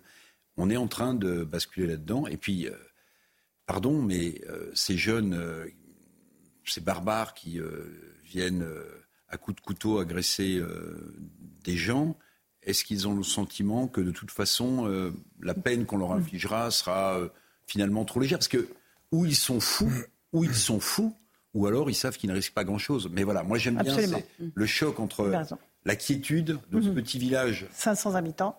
Montrant la douce France et puis des actes barbares qui maintenant vont jusque y compris dans ces petits villages. Allez, on fait une petite pause. Merci à la porte-parole de la gendarmerie, Marie Relor, pesant d'être venu ce soir dans Punchline sur CNews et sur Europe. Dans un instant, on se retrouvera, on parlera des, otages et notamment des enfants qui sont otages, 40 enfants pris en otage actuellement par le Hamas. A tout de suite dans Punchline.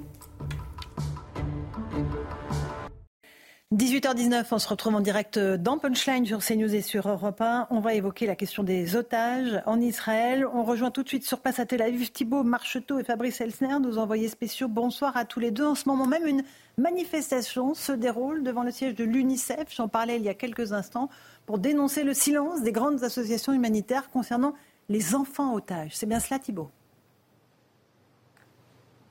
Effectivement, Laurence, et plus précisément, cette manifestation est terminée. Et avant de quitter les lieux, plus de 1000 personnes étaient présentes euh, aujourd'hui euh, devant les bureaux de l'UNICEF. Et avant de quitter les lieux, euh, ils ont déposé des affiches avec le visage de ces enfants, ces 40 enfants qui sont encore retenus en otage dans la bande de Gaza. On peut distinguer des enfants qui ont 4 ans, des enfants qui ont 10 ans, mais également des enfants qui ont moins d'un an, 10 mois pour la petite Kfir, qui est donc retenue euh, en otage. On a pu euh, échanger avec les familles de ces euh, otages, ces enfants otages. Je vous propose d'écouter l'une d'entre elles. Nous sommes ici parce qu'ils ne nous écoutent pas. Ils n'écoutent personne. Ça n'a aucun sens. Même sur leur site, ils ne mentionnent pas les enfants. Alors que font-ils? C'est leur travail. J'espère que quelque chose va se passer. Nous sommes ici pour être sûrs que quelque chose se passe. Si personne ne parle, il ne se passera rien. Durant cette manifestation, on a pu entendre des slogans provoquants euh, à destination de l'UNICEF. Honte à vous, vous devez faire votre euh, travail. Dans le même temps, le Premier ministre israélien Benjamin Netanyahou a reçu également des familles d'otages. Je vous rappelle que 240 personnes sont retenues encore en otage dans la bande de Gaza. Merci beaucoup Thibault Marcheteau, Fabrice Elsner euh, depuis Israël. C'est vrai qu'on a l'impression, Rachel Kahn, que ces otages sont invisibilisés. Euh, nous, on en parle tous les jours euh, sur CNews et sur Urbain. On donne leur nom, on, rappelle qu'ils sont là, mais on a l'impression que peu à peu, ils deviennent invisibles, notamment les enfants. Totalement, totalement invisibilisés. Et en plus, on a des otages français. Donc normalement, l'ensemble de la société devrait être avec eux en pensée, avec les familles on a l'impression qu'on n'en parle pas. Et effectivement, lorsque on a notamment l'extrême gauche qui nous parle tous les jours du droit humanitaire, etc., ces associations, l'UNICEF, la Croix-Rouge, qui ont normalement pour rôle, pour travail, de faire attention aux otages, de prendre soin euh, des otages, en tout cas de donner des informations aux familles, c'est un silence radio et également, une nouvelle fois, la question des subventions euh, européennes sur ces associations qui vont dans les territoires palestiniens. on ne sait pas où va cet argent. Enfin, on pense savoir où va cet argent, malheureusement. Mmh, mmh. Marc Toiti, euh, évidemment, la, société israélienne euh, est absolument mobilisée pour la libération de ces otages, réclame en permanence, campe devant le siège de Tsahal pour demander la libération des, otages. malheureusement, c'est qu'on ne sait pas où ils sont, sinon ils seraient bien là. Mais c'est vrai que c'est assez incroyable ce, euh, globalement ce, mutisme hein, du monde, des associations. Alors, euh, on, dit, on a l'impression qu'il y a deux poids, deux mesures. Finalement, pourquoi est-ce qu'on ne s'occupe pas d'eux? C'est vrai que c'est, on, se pose la question, et même en France, je veux dire, je ne crois pas qu'il y ait une minute de silence pour les, personnes qui sont décédées, des Français. Vous voyez, il y a maintenant des otages. Priori, on ne fait pas grand-chose. C'est vrai que c'est très décevant. C'est très décevant et très surprenant. Puis n'oublions pas, si on reprend le droit des enfants, euh, ce que fait le Hamas avec leurs propres enfants. Mmh. Ils les prennent comme boucliers humains. Mais faut, faut pas oublier, c'est-à-dire que, c'est parce qu'on dit oui, alors ah oui, alors c'est le Hamas, c'est ci, c'est là. Non, en fait, ce sont des enfants au sens large. donc on voit, il y a des bébés qui sont effectivement aujourd'hui, euh, je dirais, pris en otage.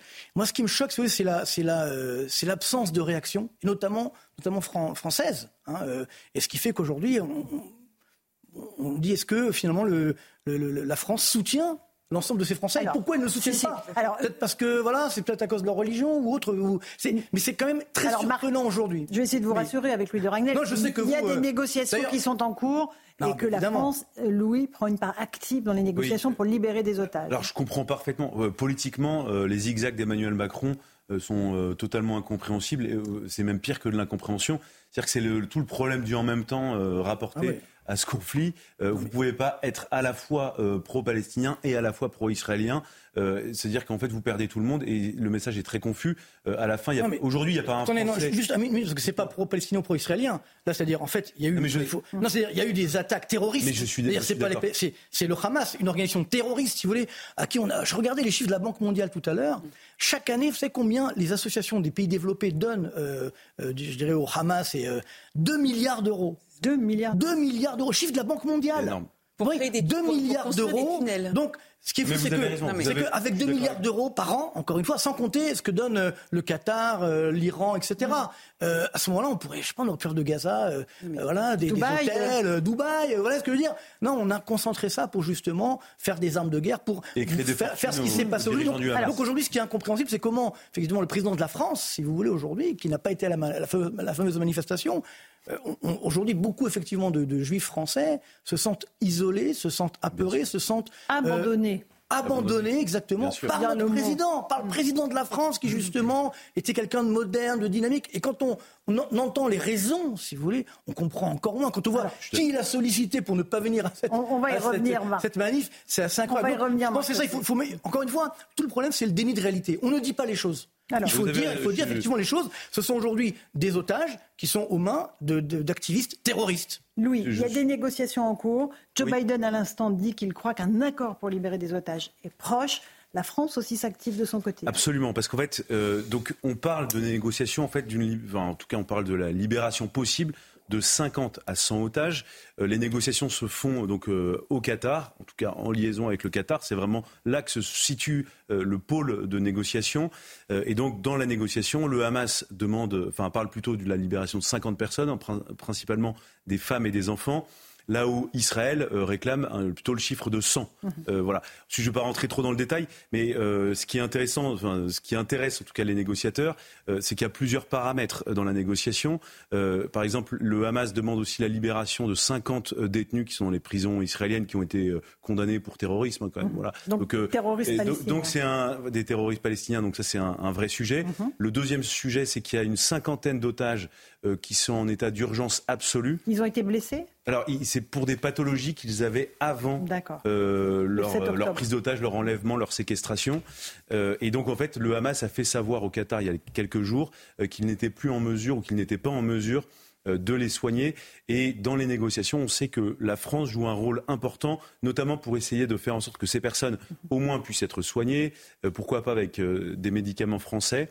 Euh, donc voilà, tout, tout On leur ramène des médicaments, voilà. Donc c'est une des choses en tout cas proposées en ce moment euh, par la France. Donc la France euh, politiquement, et hmm. moi je suis le premier à être d'accord avec Marc Toitier, on comprend absolument pas ce qu'a voulu faire le président, mais dans la coulisse, tout cas, l'appareil d'État français objectivement s'active, essaye de se retrousser les manches, essaye d'être voilà actif. Euh, on verra euh, quelle issue. Euh, Espérons que voilà, il y ait des libérations dans les prochains jours. Mais c'est toujours le côté en même temps. Mm-hmm. Mais et donc il y a aussi le, une cinquantaine d'enfants de Gaza qui vont être accueillis dans les prochaines heures sur le territoire français pour être soignés. Dans des hôpitaux français. dans des hôpitaux français et par de la Un même pont manière. humanitaire entre Gaza et Paris, donc avec 50 enfants. Entre Rafah et Paris, le, sud donc de, de, la bande de Gaza. Voilà, tout ça informations est au cœur de, des négociations. Et sachant qu'il y a aussi plein d'acteurs en fait dans la négociation. Il y a évidemment les pays arabes euh, qui sont euh, dans la zone. Il y a évidemment l'Égypte, il y a les Jordaniens. Euh, et je ne vais pas faire la liste de tous les pays, mais voilà, on n'est pas Non, seul. nous, voilà. sur le volet en tout cas humanitaire, euh, sur le volet de soins des médicaments, euh, voilà, la France en tout cas intervient. Eric Revel, Oui, euh, on envoie sur un ces négociations. porte-hélicoptère, celui-ci Mhm. en configuration hôpital, cette fois, puisque le premier euh, chef de l'État ne savait pas. Mais ce que j'aimerais dire quand même sur les, les ONG, euh, si vous avez un peu de temps à perdre, faites comme moi, listez les ONG qui ont accepté de euh, qualifier le Hamas de terroriste. Vous allez voir, vous serez extrêmement surpris. Parmi les plus grandes. Combien? Bah, Amnesty International, par exemple, ne qualifie pas le Hamas de terroriste. Euh, Greenpeace France, de la même manière. Donc, si vous voulez, moi, à mon avis, il y a peut-être, après tout cela, parce qu'il faut penser à la solution politique ensuite. Euh, que va devenir euh, Gaza Que vont devenir les Palestiniens Quelle relation avec un État ou pas à côté d'Israël Mais il faudra revoir le financement du Hamas de fond en comble. Ça, ça me semble une évidence. Parce que la corruption va bon train, l'achat d'armes, comme disait Marc Toiti.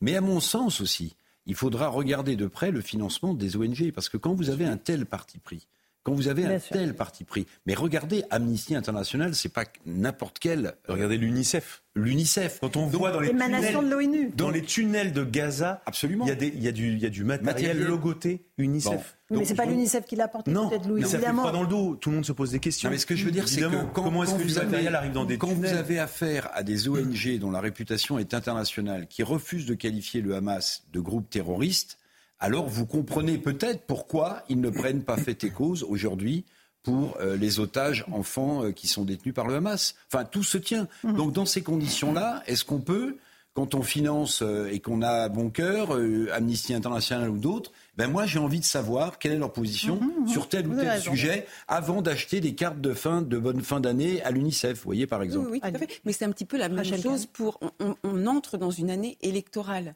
On a des élections euh, européennes au mois de juin, si je ne m'abuse. Absolument. On aimerait bien avoir un petit peu de transparence sur ce budget européen qui va dans les territoires palestiniens et pour qui et pourquoi. On continue ce débat dans un instant. D'abord, il est 18h30. Le rappel des titres de l'actualité avec Simon Guillain. Simon. Donald Trump s'est dit très fier de la victoire de Javier Milei en Argentine, tandis que l'ex-président brésilien estime que l'espoir brille de nouveau en Amérique latine. Jair Bolsonaro voulait changer le destin du Brésil, et bien Javier Milei promet lui de s'attaquer à la tronçonneuse au problème de l'Argentine. Javier Milei l'a emporté avec 55,6% des voix contre 44,3% pour son adversaire, le centriste Sergio Massa. En France, à partir du 1er décembre, une aide financière d'urgence sera versée par la CAF pour permettre aux victimes de violences conjugales de quitter leur domicile. Une annonce faite ce matin par la ministre des Solidarités, Aurore Berger. Cette aide s'élèvera en moyenne à 600 euros et sera évaluée en fonction des revenus et du nombre d'enfants. Et puis en Espagne, la star planétaire Shakira évite un procès pour fraude fiscale en échange du paiement d'une amende de 7,8 millions d'euros. La chanteuse a également écopé d'une peine de 3 ans de prison avec sursis. Shakira avait déjà versé 17 millions d'euros au fisc pour régulariser sa situation. Merci beaucoup Simon Guillain. Euh, Marc Toiti était avec nous. Il évoquait Louis de Ragnel il y a quelques instants le fait que Yacine Bellatar, qui est un, un humoriste, était reçu par deux conseillers de l'Élysée quelques jours avant la manifestation, la grande manifestation contre l'antisémitisme, euh, au, motif qu'il était un thermomètre de- Des des, banlieues. banlieues. françaises. En tout cas, ce qu'ont dit les deux conseillers euh, en, en question. L'intéressé a confirmé qu'il avait bien été reçu par l'Élysée. Ça, ça provoque la, la stupéfaction de, de Marc Toiti. C'est de, de- de coutume Pas de moi, recevoir, oui, non, Mais de, des conseillers, pas des consultants de tous ordres, en fait. Euh, c'est qu'en fait, euh, si, euh, si vous voulez, moi, j'ai- rien contre le fait que le président ou ses conseillers voient des capteurs, comme on dit aujourd'hui, euh, des gens qui ont des Mhm. sensibilités différentes, euh, pour se forger une conviction, un avis.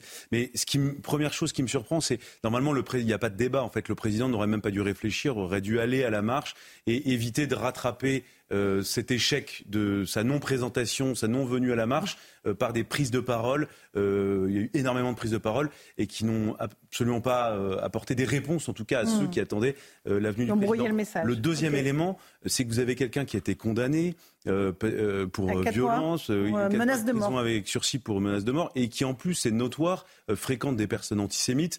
Donc euh, on est Mais plus c'est pas le- pour ça que. enfin, mais n'est il le n'est pas antisémite. Et- voilà. comment on, on- on ne dit- on ne fait pas le procès de Yacine Bellatar. On Non, mais il y a, d'accord. des- il y a Non, mais- beaucoup d'ambiguïté. En fait, c'est quelqu'un qui n'a pas toujours eu des positions très claires. Et on est dans une période où il faut être clair. Euh, On peut plus, si vous voulez, sur le Hamas, il n'y a, pas de débat possible. Je, pour moi, c'est assez binaire. Vous pouvez pas. Mais je pense qu'il a été très clair là-dessus sur le fait que le Hamas Non, était une mais organisation oui, terroriste. Mais euh, Yacine Bellatar, je suis pas sûr qu'il soit très clair sur le sujet. Je, l'ai entendu euh, pour le coup chez nos confrères hier soir d'une autre euh, antenne et il était assez clair sur ce D'accord, sujet-là. bah, tant mieux, Est-ce que le fait qu'il soit reçu à l'Élysée vous pose problème, Marc Oui, c'est c'est surtout la, la décision qui est prise ensuite. Et, et la justification. En fait, M. Macron a dit euh, je ne je veux pas y aller parce que j'ai peur que ça, ça mette la- le, le feu dans les cités. La France coupée en deux. Mais quel ça. rapport? C'est ça. Mais attendez, je moi je viens des cités HLM, je suis désolé. Ben, y a- ça n'a rien à voir. C'est-à-dire, aujourd'hui, on avait des attaques antisémites, je suis désolé. Et la France, malheureusement, a une, a une sale histoire de ce point de vue-là. Faut pas, on, on avait ce qui se passe en Allemagne, qui a aussi évidemment une très sale histoire de ce point de vue-là. Mais aujourd'hui, les Allemands, ben, ils sont radicaux. Ça veut dire, ben, on, est, euh, on ne touche pas justement, à- et on ne, on ne laisse pas ces, ces- ces dangers se, euh, se, se propager dans l'économie, dans, dans, dans le, dans le pays, notamment en Allemagne. Alors les Allemands le font et pourquoi pas nous Alors, moi, c'est- ça qui, aujourd'hui je comprends pas. Et donc, et encore une fois, le président c'est le président effectivement de tous les Français, mais en l'occurrence là il y avait un vrai danger. C'était pas d'opposer euh, telle contre telle autre personne, c'était justement de dire je suis là. Quand il y a eu, euh, M. Monsieur Mitterrand avait, avait manifesté pour Carpentras, euh, Monsieur Hollande quand il y a eu les attentats, etc. C'était des présidents aussi, ils ont qu'à manifester. Donc je pense qu'aujourd'hui, il faut qu'il fasse attention quand même, M. Macron, parce qu'il est vraiment, vous savez qu'il était hors sol, et là il est vraiment en train de se détacher de la société française. Et je peux vous le dire parce que euh, je, je vais tous les jours en ce moment en province faire des conférences, et je vois donc des chefs d'entreprise, et, et qui ont un discours, je peux vous dire aujourd'hui, euh, extrême. Vous comprenez? Euh, C'est-à-dire qu'on se dit, bah, on va peut-être euh, tester autre chose. Vous comprenez? Des gens qui ont voté Emmanuel Macron. Donc, ses conseillers, il ferait mieux de lui dire ça, plutôt que de dire, va voir ça, attention, les cités, etc. Il n'a jamais été dans une cité HLM. Macron. Moi, j'y ai vécu. Il ne sait même pas comment ça fonctionne. Et il prend des conseillers qui ne savent même pas non plus comment ça fonctionne. Donc, c'est ça aujourd'hui le danger, c'est qu'on a une situation où on est en train de, de- de se démarquer complètement, de se déconnecter de la réalité sociale, sociétale euh, des Français. Aujourd'hui, moi, je pense qu'au contraire, il faut rassurer euh, les musulmans, les juifs, etc. On doit, on doit se rassurer. Si nous sommes tous Français, eh ben, on doit défendre justement, euh, encore une fois, ben, l'image de la valeurs France, notre douce nos France, valeurs. les valeurs de la Eric. France. C'est ça la Mm. force de notre pays. Un petit mot d'Éric Revel avant la pause. Bah, Un grand de, mot. Gaulle, de Gaulle était conseillé par le Couve de Murville, Pierre Mesmer, Michel Debré, j'arrête là, je fais vite, Jacques Non. Chirac par Pierre Juillet et Marie-France Garot, et donc Emmanuel Macron par M. Pas seulement. Vous Bah, savez euh, parfaitement non, mais- qu'il y a, non, mais qu'il y a très des bien, centaines bien. de personnes mais qui ses bien, conseillers. Très bien, mais si vous voulez, sur le sujet, là, sur un sujet aussi important, dans un contexte aussi inflammable, Mm. pardonnez-moi, pardonnez-moi, même si je vois le message politique, hein, c'est de dire aux banlieues dont il craint euh, l'inflammation qu'il reçoit aussi des gens qui les représentent très bien. évidemment, Mais évidemment. quand vous voyez M. Bellatar sur une chaîne concurrente qui dit absolument, je l'ai fait et je vais conseiller parce qu'on ne, on ne défile pas avec le RN qui sont mes bourreaux, c'est l'argument qui aurait emporté la décision du président Macron de ne pas venir à la manifestation. pas Charlie, n'était pas Nice, comme il voilà. Parce pas Nice. donc, je rappelle, Oui, je non, rappelle la longue litanie des conseillers des présidents de la. Ve République. Et puis, et puis après, Rachel effectivement, on peut rappeler qu'il a animé ce dîner du CCIF où euh, était en, en lot de, de- de- en- le gain, c'était de le, le dîner avec euh, Tariq Ramadan. Euh, mais en fait, moi, ce qui me choque aussi, c'est finalement de se dire qu'on on- on entend ce que dit Yacine Bellatar et que finalement on consacre l'idée de la concurrence victimaire. Sauf qu'en fait, avec un discours du président qui nous disait 48 heures avant qu'on devait être unis et qu'on devait être un face à la montée de l'antisémitisme. Et donc c'est pas c'est le message inverse qui est envoyé. Inverse. Petite pause, on se retrouve dans un instant sur Europe 1 et sur CNews. On continuera à, à évoquer euh, les débats qui agitent nos sociétés. On sera aussi euh, rejoint par Franck Tapiro euh, qui nous parlera de cette journée des droits de l'enfant. À tout de suite. 18h41, on se retrouve dans Punchline sur CNews et sur Europe 1. On a été rejoint par Franck Tapiro, publicitaire. Bonsoir Franck. Bonsoir. On va évoquer euh, plein de choses avec vous, mais d'abord peut-être cette marche des artistes qui a eu lieu subrepticement hier à Paris, quelques dizaines, euh, peut-être centaines de personnes. On va écouter Charles Berling, un acteur, qui explique pourquoi il était là, puis on va voir un peu la portée de cette manifestation. On est là pour euh, défendre une idée de l'humanité qui n'est pas basée seulement sur la guerre, sur la haine de l'autre. Et, on assiste aujourd'hui à une escalade qui est extrêmement meurtrière, qui est extrêmement dangereuse et qui est la négation profonde de ce qu'est la, la notion de civilisation humaine. Donc je pense que les gens qui sont ici euh, veulent affirmer que la modération est possible, que la nuance est possible, que la guerre n'est pas inéluctable et qu'il faut faire la paix. Voilà, la modération est possible, la guerre est évitable. Excusez-moi. Franck Tapiro, euh, de l'ordre de ne pas dire les choses, en fait. C'est ça que vous pensez J'ai écouté vraiment attentivement, je crois que tout ça a écouté, à essayer d'analyser. Je n'ai rien compris. Mhm. Mais rien. C'est une façon de manifester sans dire les choses. Non, non mais c'est extraordinaire. De, quand on marche en général, déjà mobilisé, on se mobilise pour quelque chose, pour une cause. Mm. Deux, quand on marche, on fait un effort. Mais trois, quand on explique pourquoi on est là et qu'une fine, il peut parler pendant deux heures, on ne comprendra rien, ça explique pourquoi ils étaient quelques dizaines. Ça montre quoi? Ça montre que dans cette époque troublée, on ne peut pas être neutre. Mm-hmm. C'est impossible de rester neutre. La neutralité est une culpabilité absolue. Pourquoi? Parce qu'on a quand même en face de nous bah, comme j'ai dit, c'est le camp de la vie face au camp de la mort. On a une inhumanité représentée par le Hamas, mhm. et on a des gens qui estiment que, même avec le Hamas, même dans cet état-là, même s'ils ont eux-mêmes provoqué l'escalade, cette guerre, cette riposte normal et légal d'ailleurs d'Israël. S'il y a des victimes collatérales tristes, c'est épouvantable, mais on sait très bien qu'ils n'ont rien fait pour protéger leur population puisqu'ils disent c'est à l'ONU de le faire, etc. Vous connaissez par cœur. Et il y a des gens qui vont défiler en disant oui, mais on va regarder en valeur absolue parce que nous sommes pour la paix. Je leur rappelle à ces gens-là que pour faire la paix, c'est comme pour faire la guerre. Faut être deux. Faut être deux. Donc avec qui On va aller voir mmh. Anillé au Qatar. On va aller voir Méchal pour dire venez, nous allons aller signer avec vous un traité de paix à deux États. Mais ces gens, malheureusement, il y a une bonne intention. Mais oui, il y a une bonne intention. donc c'est gentil. Mais à un moment, il y a un temps pour être gentil, puis un moment pour être dur. Quand on fait la guerre, je suis désolé, on peut pas être gentil. C'est la vie, c'est comme ça. Mm. C'est une guerre qu'on a imposée à Israël. Ben voilà, c'est tout, c'est normal. Marc Toiti. Quand vous moi je dirais, non, euh, mais évidemment, on est tous contre la guerre. on, on, a l'impression qu'en fait, on, non, on a envie de faire la guerre, mais c'est pas cette affaire. C'est quand même assez incroyable. Personne ne veut la guerre. D'ailleurs, Enfin, moi, j'étais le 7 octobre, j'étais en Israël, si vous voulez, on était en pleine paix, tout allait très bien, si vous voulez. Euh, et puis vous entendez d'un seul coup les, sirènes, euh, qu'est-ce qui se passe? D'ailleurs, ça serait un bon test à faire, je dirais, pour beaucoup de Français. Vous voyez, faire sonner les sirènes et savoir que vous avez 10 000 requêtes depuis le début, il y a 10 000 requêtes qui sont tombés sur Israël, qui ont été lancés par le Hamas. Quand fois, je dis pas il y a quelques heures encore. le Hamas. Il y a, quelques, heures, il y a deux heures encore. Mais s'il n'y avait pas le dôme de fer, le dôme de fer, c'est enfin, un système d'antimissile, si vous voulez. Mhm. Euh, il y aurait eu des, dizaines de oh. milliers de morts. Ça aurait été horrible, si vous voulez. Et c'est vrai que ça paraît miraculeux parce que la, sirène sonne, alors vous rentrez dans le, ça s'appelle un miklat, dans le dans l'abri, si vous voulez. Puis vous entendez donc le, le, le missile qui arrive et hop, tac, le contre-missile. Puis voilà, vous, vous, vous retournez vous coucher, etc. C'est surréaliste. Parce que je veux dire, mais on se rend pas compte de, si on devait vivre ça aujourd'hui, si demain euh, le Luxembourg, parce que c'est lancer des, missiles sur la France, niveau je pense qu'aujourd'hui, bon. Mais ce que je veux dire pas, c'est que, mais et donc tout le problème, il est dans le déni de réalité. Donc il faut, moi je dis simplement, il faut dire les choses. moi j'ai, moi j'ai grandi avec des musulmans, mes parents ont grandi en Algérie avec des musulmans. Il y, a, pas de problème. Vous comprenez? Simplement, là aujourd'hui, on a une, des activistes terroristes qui, veulent vous tuer, que nous tuer, pas, pas, que nous les juifs. Tout le monde. C'est nous, nous, ceux qui ne sont pas comme. Mais, mais en tout, attention, je me rappelle une phrase incroyable du, roi du Maroc, le Hassan II, qui disait si Khomeini est musulman, moi je ne le suis pas. C'est-à-dire que c'est ça qu'il faut bien comprendre. Aujourd'hui, euh, l'islam, comme normalement toutes les religions, elle prohibe le meurtre, elle prohibe effectivement les, actes de violence, etc. Donc voilà, il faut aujourd'hui, euh, je, pense, mm. retrouver sa sérénité. Malheureusement, il y, a une attaque. J'espère que la guerre va bientôt se terminer. Mais... Marc, je suis d'accord avec vous. Non, mais il, faut, le dire. Parce que vous aurez toujours des gens pour vous dire que la, guerre c'est moche. Mais oui, la non, guerre mais c'est là le rôle du président. Encore une fois, je reviens sur le rôle du président. C'est là où le président, c'est là où nos dirigeants doivent aujourd'hui expliquer sur ce qui est en train de se passer, sans prendre un parti pris. On est tous pour la paix. Qui ne veut pas la paix? Alors, Louis et après Rachel.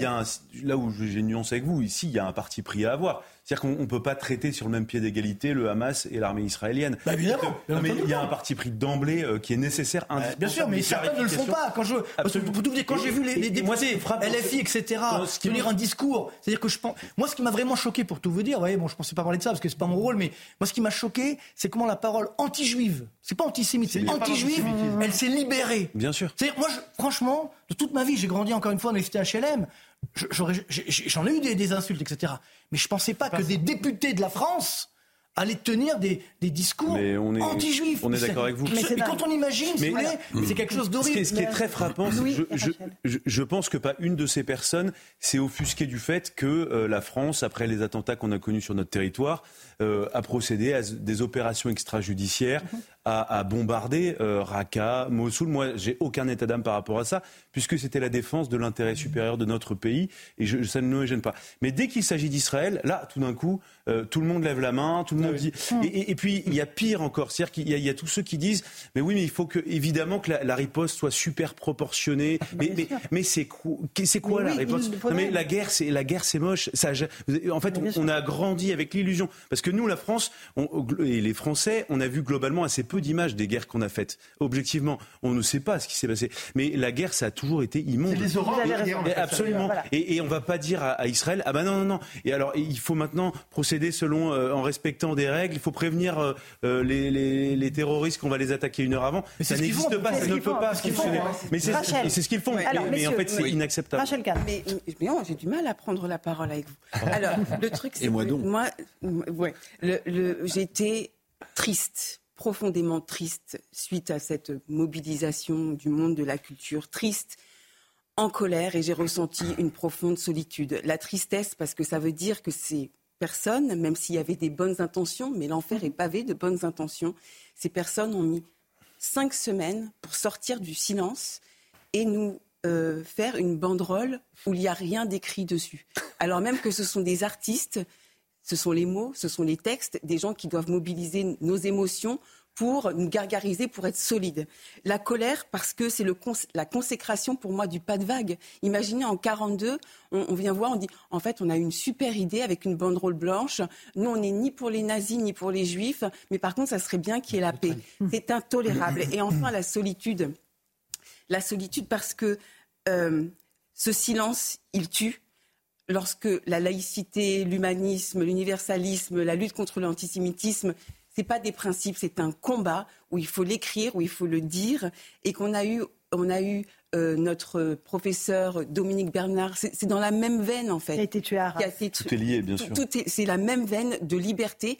Et le problème de ces artistes, ils s'en rendent peut-être pas compte maintenant, mais en, gardant ce silence-là, bientôt, ils ne pourront plus créer. Bien sûr. Allez, Eric Revel, après on écoute. Je voulais juste rappeler cette allégorie de, la guerre et, et, de la paix qui a été portée par François Mitterrand en 1983 euh, devant le Bundestag allemand qui disait les pacifistes sont à l'ouest et les missiles sont à l'est. Vous voyez, un homme de gauche qui dit bah, au bout d'un moment, c'est bien d'avoir des pacifistes, mais le problème, c'est qu'on a des armes braquées contre nous. Donc, tous ces gens de gauche, Charles Berling qui, qui voilà, qui incarne cette gauche euh, caviar culturelle. Et je pense aussi à la déclaration d'Isabelle Adjani qui, moi, m'a m'a un peu choqué, si vous voulez. Euh, je dirais, pour être sympathique avec notre star, enfin, c'est encore une star, que la simplicité n'est pas l'ennemi du talent. Vous voyez, dans ce qu'elle dit ce jour-là, dans cette manifestation, écoutez bien, vous allez voir, c'est euh, si vous arrivez aussi à comprendre dans le détail, vous me précisez, ah parce que c'est assez incompréhensible. Mais si vous voulez, Rachel a parfaitement résumé la situation. Ils ont mis des semaines et des semaines à manifester avec une banderole sur laquelle il n'y a rien d'écrit. et puis attendez, et je termine une chose, parce qu'on parle beaucoup de trêve humanitaire, et je pense au peuple palestinien, parce que les Gazaouis, ils sont pris en otage, hein, quand même, par le, Hamas, et sous le feu de l'armée israélienne. Mais le cessez-le-feu, il a été rompu quand? Ben, Le 7 octobre. Mhm. Allez, euh, je voudrais qu'on écoute euh, Abnous Chalmani, présidente du jury du prix de la laïcité. Elle s'est exprimée ce week-end à la mairie de Paris. Elle a tenu un très beau discours et j'aimerais qu'on en écoute un tout petit extrait euh, quand elle parle de l'islamisme qui a pu se développer en France. Écoutez-la. Au nom d'une tolérance dangereuse, nous avons collectivement laissé prospérer l'intolérance qui tue. Le sang a coulé en France. Le sang des journalistes, de caricaturistes, de policiers, de juifs, d'enfants juifs, de professeurs et de juifs encore. Le sang a coulé au nom de l'islamisme qui est un totalitarisme. L'islamisme réduit les hommes et les femmes à n'être que des agents de haine et de destruction.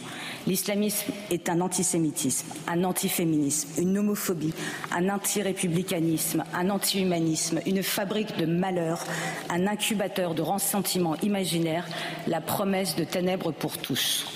Bravo à Madame Chalmani, oui. les choses de façon limpide. Oui, puis avec ses origines euh, mhm, iraniennes, journaliste, écrivaine d'origine iranienne. Elle parle de l'islamisme, c'est que ça provoque dans notre pays depuis de, trop d'années.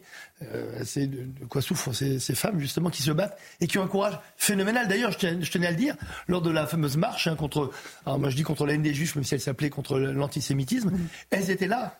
Abnous, Mona, énormément de femmes iraniennes qui étaient là au soutien parce qu'elles se battent justement contre cette haine inouïe euh, contre laquelle on, doit riposter. Et elles sont là parce qu'elles savent très bien que c'est le bon combat. C'est lutter contre l'islamisme radical et non pas lutter contre l'islam. Voilà pourquoi euh, euh, on aurait aimé qu'il y ait plus de musulmans ce jour-là. Franck Tapiro, je disais, j'ai commencé l'émission en rappelant qu'on est le jour de la journée internationale des droits des enfants. qui est un silence assourdissant sur le sort des otages des enfants qui sont aux mains du, du Hamas. Est-ce qu'on sait si voilà, il y a des médiations qui sont en particulier tentées pour les sortir de l'enfer dans lequel ils se trouvent je pense que certains chefs d'État, euh, en France, aux États-Unis, en Angleterre, jouent vraiment tout ce qu'ils peuvent faire pour essayer de libérer, on le dit, une partie des otages. Alors je vous le dis sincèrement, on ne sait absolument rien, parce que toutes les informations les plus contradictoires nous arrivent. Euh, à un moment, on a des avancées, après il y a des sélections, et quand je dis des sélections, on parle de critères de sélection qui nous rappellent malheureusement des années terribles, hein, mm-hmm. où sur la plateforme d'Auschwitz, on, ben on séparait. Alors euh, les femmes, on les envoie tout de suite euh, aux chambres à gaz, euh, les enfants pareil, et puis on sélectionne en fonction de la validité, etc. Là, c'est un peu cela. On a entendu des choses un peu épouvantables sur des critères. Alors on libérerait certains enfants de certaines nationalités. Donc tout ça est épouvantable. Et aujourd'hui, comme c'est la journée mondiale des droits de l'enfant, d'ailleurs, on a lancé ce matin une, opération sur Instagram, parce que toutes les, les, familles qui sont regroupées dans un forum, le forum des familles des otages, nous ont demandé voilà, de trouver une, une idée pour essayer de, bah, de, sensibiliser euh, le monde. Et donc j'aurais proposé de faire un, concours de dessin. En fait, nous, euh, adultes, bah, il faut laisser parler finalement son imagination, son âme d'enfant. Et j'aurais proposé de faire un dessin d'enfant, d'un doudou par exemple, qui s'adresserait à un des otages euh, en disant aujourd'hui, je ne t'oublie pas. Moi j'ai mis Kfir, il y a malheureusement neuf mois. Vous imaginez un otage de neuf mois. J'en frissonne encore. Quand j'ai écrit neuf mois, euh, j'avais eu beaucoup de mal. Et en bas, j'ai mis Franck, 58 ans. Mhm. Euh, pourquoi? Parce que je pense que c'est important de sensibiliser ben, le monde des adultes euh, à cette problématique. Voilà, ce sont des enfants qui n'ont rien à faire là-bas. Et ça marche plutôt pas mal depuis ce matin. Et j'encourage tout le monde à le faire aujourd'hui et toute la semaine et, jusqu'à l'heure Jusqu'à ce qu'ils seront tous libérés. Bien sûr. Euh, Rachel Kahn, un petit mot de ce qu'a dit euh, Abnous Salmani. Elle dit euh, l'islamisme s'est développé en France au nom d'une tolérance dangereuse. On a été lâche, on a été oui, on trop tolérant. On a été lâche. C'est une série de renoncements. C'est le fameux pas de vague, pas de vaguisme. c'est aussi des, des, subventions aussi attribuées à des associations culturelles et sportives. On a laissé entrer comme ça euh, justement au nom de, mais par une culpabilisation aussi. Hein. On a eu toute une série de réseaux qui nous culpabilisent, qui nous délégitimisent, qui veulent nous faire taire.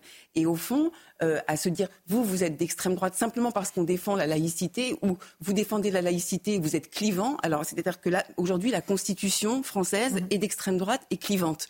Donc, euh, c'est assez impressionnant. Et effectivement, moi, je, suis très émue de voir euh, Amnous à la tribune parce qu'effectivement, ces mots sont clairs et tout à fait choisis. Et on a besoin de femmes fortes comme ça. Absolument. Mmh, mmh, oui, oui moi, moi je pense que surtout, moi, je suis triste parce qu'en fait, je me souviens quand j'étais jeune, il y avait déjà, il y avait la guerre en Liban, etc. Bon, il y avait toujours pas mal de problèmes, mais on allait jouer au foot, voilà, les juifs, les musulmans, on est tous ensemble. Et aujourd'hui, j'ai encore des, amis musulmans qui m'appellent, voilà, ben nous on n'est pas du tout comme ça, etc.